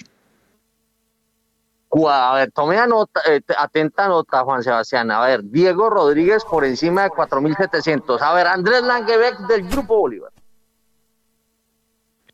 Pues hombre, Héctor, ayer, ayer estaba haciendo yo una comparación de, tasas de lo que está pensando el, el mercado y lo que está pensando la Fed las diferencias son, abismales. Ahí, el mercado, ayer estaba pensando en una tasa eh, inferior al 4% para, para Estados Unidos y la Fed eh, superior al, al, al 4%. Yo te diría que adicional a los factores de incertidumbre que Diego menciona, hay uno que es muy importante y que la Fed hizo especial mención en la última rueda de prensa, que es el tema del mercado inmobiliario en los Estados Unidos. Y aquí quiero resaltar que a pesar de, la buena noticia de, empleo, sí hay una nube negra en, ese mercado inmobiliario que presentó caída en el, en el mes de agosto, perdón, en el mes de julio, un, dato negativo en términos de, los precios frente al mes anterior y, y, una desaceleración muy fuerte en términos de la variación anual. Yo, yo soy bastante más moderado, pienso que una tasa cercana a los eh, 4.550 pesos es, es, más bien realista. ¿4.550? Sí, señor. Bueno, a ver, Juan Sebastián, 4.550. Y espéreme que le voy a hacer una pregunta ahorita puntual. Usted tocó el tema inmobiliario, le voy a preguntar ahorita, Andrés. Deme dos segundos. A ver, vámonos con eh, Alejandro Reyes del BBVA. Gracias, Héctor. Yo, yo le sumaría a su pregunta en qué número va a caer el baloto la otra semana, eh, para, para ponerlos en bueno, Bueno, juéguesela, juéguesela. Héctor, apuntarle a la cifra del dólar al cierre de año, yo creo que eso es es complejo, no es más fácil vaticinarle cuándo es que Santa Fe va a ser nuevamente el campeón del fútbol colombiano. Bueno, no, le ganó a, Millonarios, oiga, me da, me da pena pasarle cuenta de cobro a los de Millonarios, pero imagínese un viejito como, como, como la Roca Sánchez haciendo semejantes pases y, y, y, y dejar blancos a los eh, de Millonarios, bueno, pero eso será otro cantar de los cantares. A ver, Alejandro, y su dato. Nosotros estamos en un momento donde está muy alta la espuma de la tensión por los temas, digamos, de la actividad a nivel global, los temas de eh, el, susto que tenemos sobre subidas de tasas de interés de la Fed. Entonces yo creo que a medida que vayamos pasando los meses y ese escenario se decante, como decía ahorita Andrés, los mercados asuman un poco más esa realidad de a dónde van a estar las tasas de interés eh, de la Fed y, digamos, traten de ponderar un poco mejor esa, esa visión, vamos a descontar ya una tasa de cambio de pronto menos estresada, un dólar americano menos fuerte en ese escenario. Entonces yo creo, lo que creemos nosotros en BBVA es que esta espuma va a decantar antes de final de año un poco y va a cerrar probablemente cerca, nuestras estimaciones, eh, cerca de los 4.400 pesos para el cierre de año en Colombia, pero, y le hago esta claridad porque es importante, es una decantar de la noticia de la espuma, pero estructuralmente coincidimos en que hay todavía espacio de depreciación hacia el 23 y 24, pero cerraríamos en 4.400 este año. Bueno, muy bien, son las 7 de la mañana y 50 minutos. A mí un pajarito me dijo que una forma de conquistar a Carolina Monzón es diciéndole, ¿qué hubo Carolina? ¿Cómo va el dólar? ¿Cómo va a cerrar el dólar? Fácil, ¿no? en el 2022. Pues bueno, Héctor, la pues, conquistan eh, así, ¿sí o no? aquí Que hay así, así le entran en la conversación. Carolina, ¿cómo va el dólar? no necesariamente quiere decir que me conquisten, pero bueno, inicia las conversaciones. Ah, Em, bueno, muy bien. Héctor- Sí, yo que le pegué, bueno. bueno, Caro, a ver, ¿cómo va a terminar el dólar este año? Pues mu- muchos puntos de vista aquí en la mesa y, yo creo que eso refleja tantos factores que están eh, sopesando en los movimientos de, de la tasa de cambio, eh, el petróleo que es muy importante para nuestro déficit en cuenta corriente, pero que no se ha correlacionado con los movimientos de- del día a día, con las perspectivas en materia eh, de inversión en el sector petrolero que también creemos que, que son muy importantes. Y pues mirando recientemente el desempeño de los CDS, donde ya estamos a cinco años por encima de los 300 puntos básicos y con una Fed que desde nuestro punto de vista sí asumirá una, una postura bastante ácida y les comentaba, incluso consideramos que pueda llegar al 5%, pues creemos que, que hay un espacio de evaluación de- del peso colombiano eh, mucho más consistente, mucho más estructural eh, y estoy más con Diego en niveles cercanos a, a los 3.700, lo vemos mucho más, mucho más probable eh, y donde pues de cara al 2023 incluso niveles algo más arriba pues pueden empezar eh, a ser protagonistas en medio de, de la desaceleración de la actividad. Y un dólar que está muy fuerte, no solo contra las monedas más importantes, eh, el yen, la libra, el euro, sino que también ha ganado algo de, de- de espacio y de terreno frente a las emergentes y ahí creemos que, que Colombia no sería la excepción, entonces ahora estamos apuntándole más al 3.700, un cambio y un viraje significativo respecto a nuestra visión anterior que pensábamos más un 4.300 o 4.400, pero sí sentimos que, que las presiones eh, internas, las primas de riesgo y el escenario internacional nos llevan a, a unos nuevos niveles de tipo de cambio. Bueno, entonces, ¿cuánto es lo- el suyo? ¿4.300? No, Héctor, 4.700. ¿4.000 qué, perdón? 700, Héctor, 4.700. 4.700. Eh, Alejandro, ¿cuánto es? 4.400. 4.400, 4.550 es eh, eh, eh, eh, Andrés, Andrés. ¿no? Y, y, y Diego Rodríguez, 4.700. Bueno, muy bien. Ah, Como ven, el panorama es bastante diferente en cada uno de nuestros, de nuestros analistas. Óigame, les tengo una pregunta. Aprovechemos que ya se va a acabar eh, eh, ya estamos muy próximos a las 8. Necesito, por favor, por favor, respuestas puntuales. Yo quiero saber cómo se imaginan ustedes de cuánto va a ser el incremento del salario mínimo para el año entrante. Primera pregunta. Segunda pregunta. ¿En cuánto va a terminar la inflación en el 2023? No en el 2022, en el 2023 y las tasas de interés del Banco de la República, ¿en qué nivel van a estar al final de este año? Entonces, tasas final del año, inflación 2023 y eh, eh, la otra pregunta es la del salario mínimo. A ver, arranquemos con eh, Carolina Monzón. Héctor, para, para este año seguimos apuntando a un, a un Banco de la República que pueda llegar a esa tasa terminal cercana al 11,5, una tasa que, que busque ser mucho más contractiva dado el incremento en la inflación spot, pero también eh, en la inflación a, a un año, entonces estamos apuntando a ese, a ese 11,5, tenemos reunión en octubre y tenemos reunión en diciembre, entonces aún hay espacio.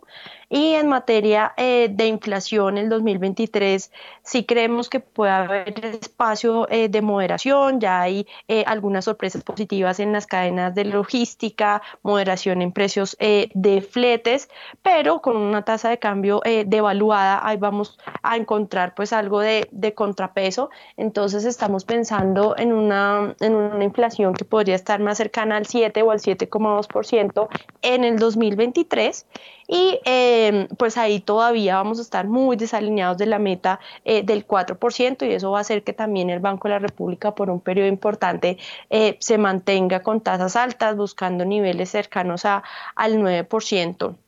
Y en términos de, de, salario mínimo, pues eh, ahí vamos a, tener pues grandes discusiones en la última en la última parte del año. Creo que de nuevo vamos a ver eh, un salario mínimo subiendo al doble dígito. Si tenemos en cuenta solo la inflación spot y la productividad pues ahí ya nos va a dar eh, un número significativo. Todavía no hemos cerrado pues una expectativa en concreto pero pues sí hay que, que poner sobre la mesa la discusión del efecto que va a tener en el mercado laboral hace algunos días vimos un informe precisamente del Banco de la República de cómo cada subida, cada punto adicional de incremento en el salario mínimo en términos reales, pues tiene un efecto negativo en la creación de empleo. Claro, me, toca, me toca atravesarme primero porque estamos ya casi encima, porque les quería una respuesta muy puntual. A ver, salario mínimo, ¿lo tiene o no lo tiene? Néctor, no, me, me quedo solo con un, un doble dígito. Doble dígito, bueno, ahí me salió. A ver, Alejandro Reyes del BBVA. Vale, Héctor, pues apuntándole los números. Eh, eh, inflación para el otro año la tenemos en 7.1. Esto involucra alguna subida adicional de combustibles durante 2023, pero no se cierran todas las brechas y no se toca agresivamente o de manera importante la CPM. Tenemos en términos de Banrep una tasa que cerraría, digamos, su ciclo alcista en el 11% y lo haría en la reunión de octubre. Y tenemos eh, el tema de salario mínimo. No han iniciado las discusiones. Me va a unir a Carolina, aquí es difícil darle a usted el número y mal haríamos no, también. Entonces, a ver, Diego Rodríguez. Diego Rodríguez, porque yo veo aquí que varios, varios están como muy, yo voy a utilizar la palabra, están como cobardes con el dato del salario mínimo. A ver, eh, Diego Rodríguez. Sí, Héctor, el, para el tema del salario mínimo, yo creo que. Puntual, puntual, por favor, porque ya nos quedan un minuto, dos minutos. Entre el 15 y el 20% va a ser ese, ese, ese aumento. Las tasas, yo creo que vamos a estar en los lados del 11 y 12%. Y la inflación para el próximo año, desafortunadamente, creo que seguimos doble dígito, Héctor. Bueno, muy bien. Andrés Lange, lo dejé de últimas porque le tengo pregunta adicional para que no se me devuele. La, la, la misma pregunta, las mismas tres preguntas. Sí, mire, muy sencillo. Inflación al cierre del 2023, 7.9%, eh, que más o menos debería corresponder a la tasa de intervención del Banco de la República al final del, próximo año. Inflación, eh, eh, perdón, em, salario mínimo, me sostengo, lo he venido diciendo hace más de un mes, salario mínimo en Colombia debe crecer entre el 15 y el 16% la inflación de estratos bajos o la inflación de, para población vulnerable es, altísima. Em, ya debe estar por encima del, del 13%, estábamos en 12.7 con el dato de agosto, o sea que no hay mucho espacio ahí. Eh, y en términos de en términos de tasa de intervención del Banco de la República, 12% para terminar este año. Óigame, Andrés, lo quiero aprovechar, ya son las 7 y 59. Eh, eh, yo estoy haciendo ahorita algunos, temas de, refacciones locales y han hablado mucho de los temas inmobiliarios. No se encuentran insumos inmobiliarios, ni producción nacional, es más, ni siquiera chinos, ¿no? Y mucho menos europeos insumos para la construcción. Entonces, me va a responder ahorita porque ya son las ocho. Vámonos al corte este corte no tiene comerciales y regresamos con la respuesta de Andrés Langebeck en materia inmobiliaria.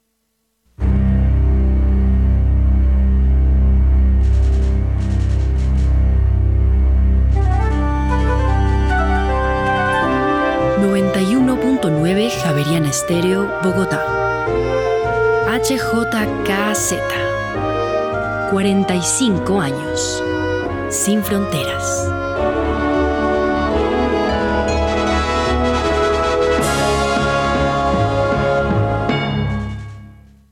Siguen siendo las 8 de la mañana y regresamos con Andrés Langebeck, yo haciéndole preguntas puntuales por lo que yo he experimentado eh, en el mercado inmobiliario. ¿Cómo está viendo ese mercado? Bueno, digamos que hay, hay dos temas como separados. Es el, el, tema del, de los precios de, de, la vivienda nueva y la vivienda usada y el tema de costos, de, las presiones de costos de, los, de, la canasta, digamos, de bienes de, la construcción de vivienda. En términos de los costos de la canasta, sí ha habido una pequeña moderación. Llegamos a tener tasas del 10.4% de crecimiento anual en esos precios. Estamos en este momento en el 9.7, o sea, ha habido una pequeña reducción. Sí hemos observado que de todos modos a nivel internacional, independientemente de la devaluación que genera mucho ruido, pero eh, en, términos de los precios de los bienes, eh, de, los insumos de la construcción a nivel internacional, sí ha habido eh, puntos de quiebre y, vemos tasas de crecimiento que son más moderadas y eso, eso debe ayudar para el próximo año. En términos de eh, precios de los bienes, precios de los de, las um, de las inmuebles en, Colombia, pues obviamente el, tema de costos sin duda presiona al alza. Eh, recordemos que para el próximo, recordemos que la, vivienda de interés social, los precios de la vivienda de, interés social están fijados en salarios mínimos. Eh, y lamentablemente, pues el, crecimiento que tenemos esperado en, en precios en, en, el salario mínimo para el próximo año ejerce una presión eh, alcista importante en ese segmento. En el segmento que no es BIS, eh, va, vamos a ver eh, crecimientos mucho más, eh, mucho más moderados, por fortuna. Eh, pero nada que ver con lo que está sucediendo en los Estados Unidos, donde realmente los, los, los precios de la vivienda crecieron de una forma absolutamente exagerada con un efecto de demanda que, que no estamos viendo en Colombia. Muy bien, son las 8 de la mañana y 3 minutos. Aquí me escribe, me, primero me escribe, y voy a decirlo con nombre propio, Camilo Pérez del Banco Bogotá me está diciendo que más de 18% en el 2023 el salario mínimo. Él se la jugó y bueno, muy bien, eso me parece muy bien. Aquí veo que me escriben, veo, veo que están viendo el dólar en 4.100 pesos al final del año, ¿no? Para que haga catch up con el real y recoja el rebote de las acciones. Aquí me dicen. Bueno, eh, a ver qué más veo acá.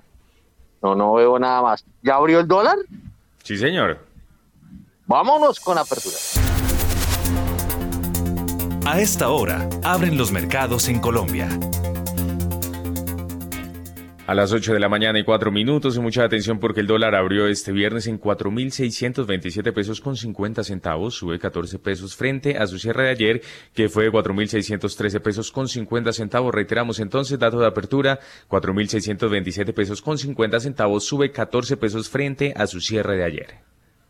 A ver, Diego Rodríguez, nuestro especialista en materia cambiaria.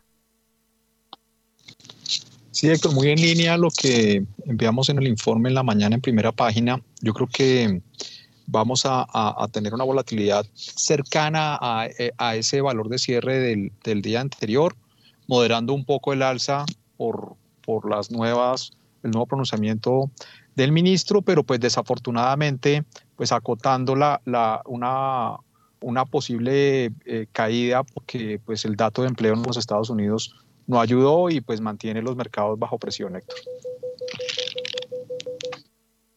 Bueno, muy bien, son las eh, 8 de la mañana y 5 minutos. Aquí me hacen una pregunta de que, tan viable va a ser la posibilidad de que, de que se permitiera abrir cuentas en dólares en Colombia.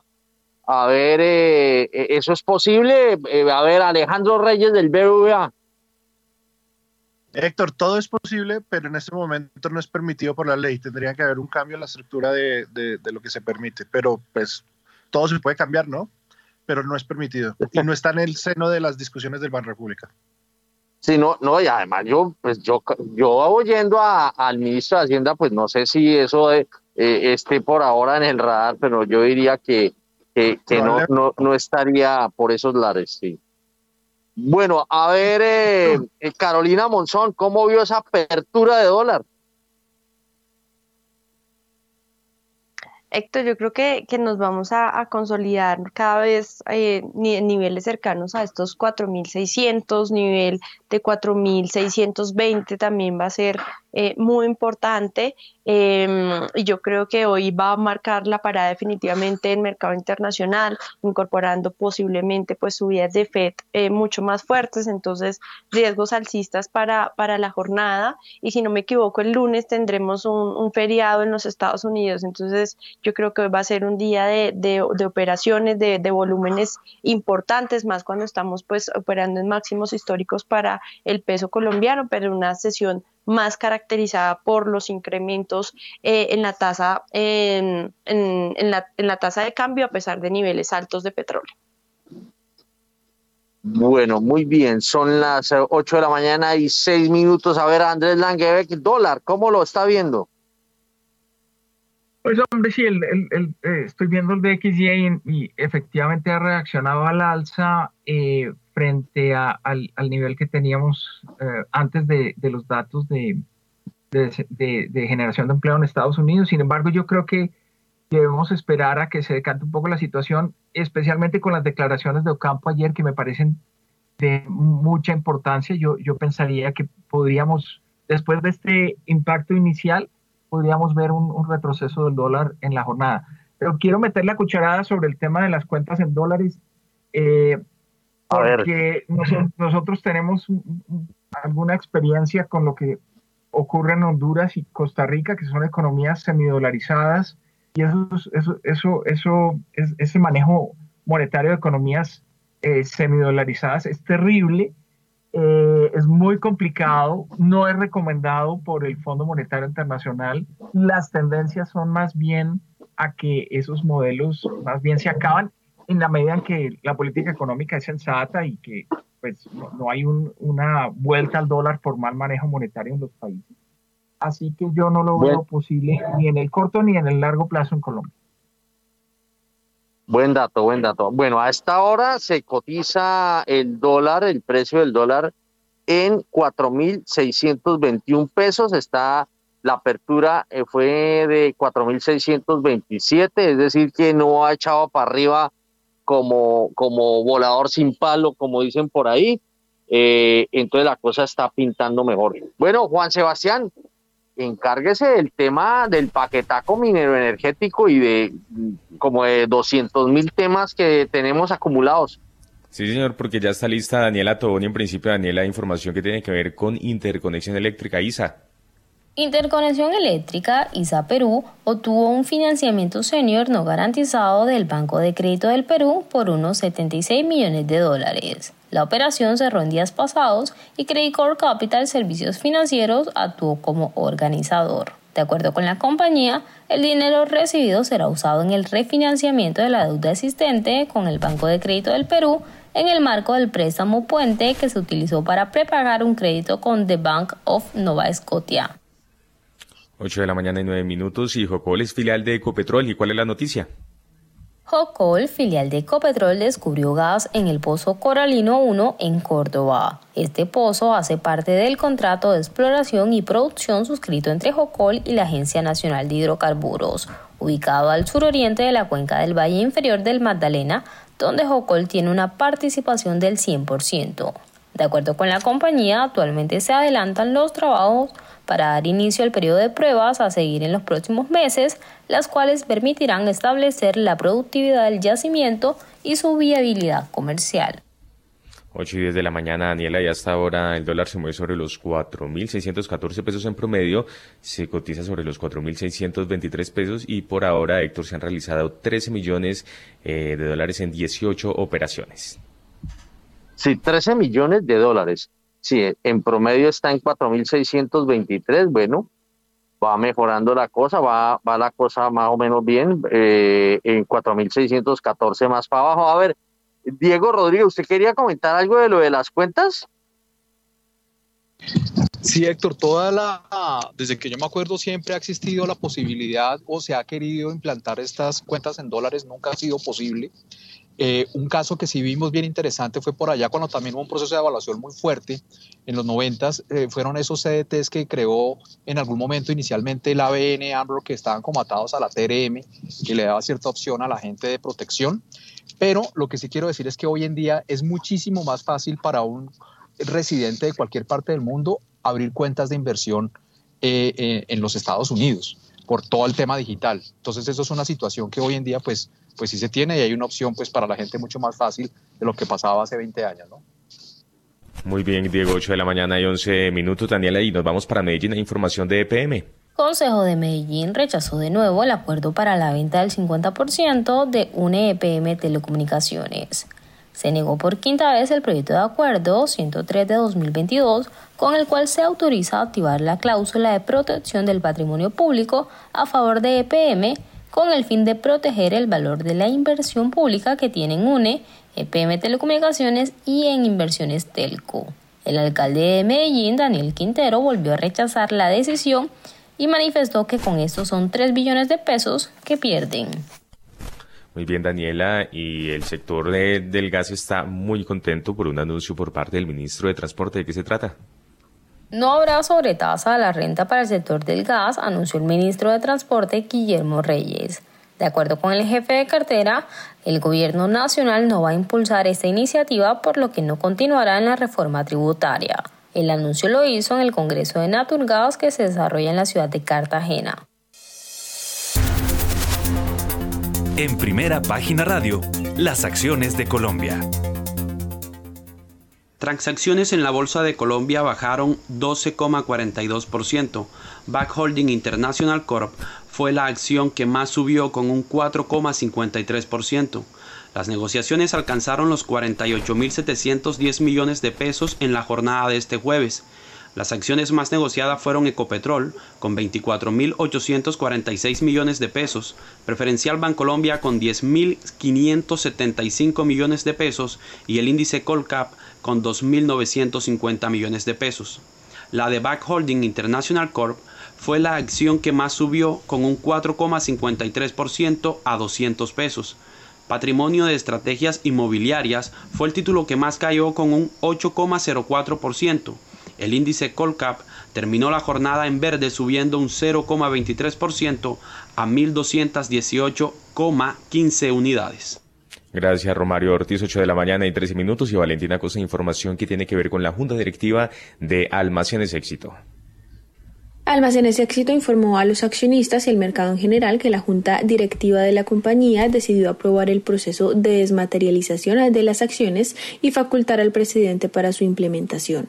El proceso de desmaterialización será contratado con el depósito centralizado de valores de Ceval para que las acciones de la compañía circulen de manera desmaterializada mediante el sistema de registro y anotación en cuenta de dicho propósito. Con esta desmaterialización de las acciones se busca proporcionar más seguridad jurídica a los accionistas en el ejercicio de sus derechos políticos y económicos, facilitar los procesos para los accionistas, disminuir el riesgo físico de falsificación y alteración de los valores y nivelar la compañía al estándar operativo mundial de negociación, promoviendo y facilitando la negociación secundaria de sus títulos valores.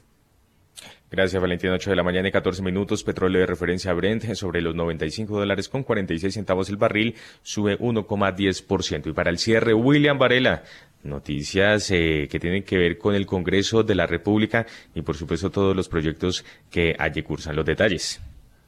Hola, buenos días, Juan Sebastián. Pues le cuento que eh, el tema es bien interesante político-económico. Imagínese, se hizo tremendo negocio anoche en la Casa de Nariño en estos momentos ya se ha confirmado por algunos de los negociadores eh, de ese gran negocio que salió en la Casa de Nariño que se van a utilizar títulos de tesorería, plata del presupuesto general de la Nación y plata de la Sociedad de Activos Especiales para pagar los 3 millones de hectáreas que le va a vender eh, Fedegan y toda la Junta Directiva de Ganaderos del país al gobierno nacional.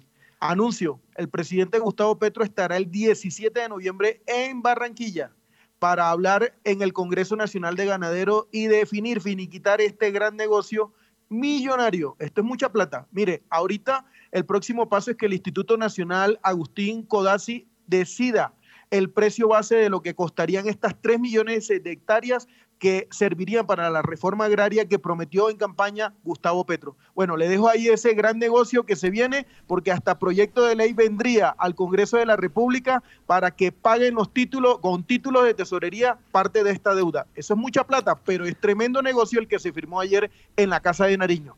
3 millones de hectáreas. Eh, chao, William Varela, 8 de la mañana y 16 minutos. Y así llegamos al final de esta misión. A ustedes muchas gracias por haber estado con nosotros. A Guillermo Valencia, Andrés Langebeck, Alejandro Reyes, Carolina Monzón y Diego Rodríguez, nuestros invitados y el día de hoy. Héctor Hernández en la dirección y en la presentación. Quien les habla, Juan Sebastián Ortiz. se vaya que ya llega Mañanas Sin Fronteras. Nos encontramos el próximo lunes desde las 6 de la mañana en Primera Página Radio. Que tengan todos ustedes un feliz fin de semana. We'll be right back.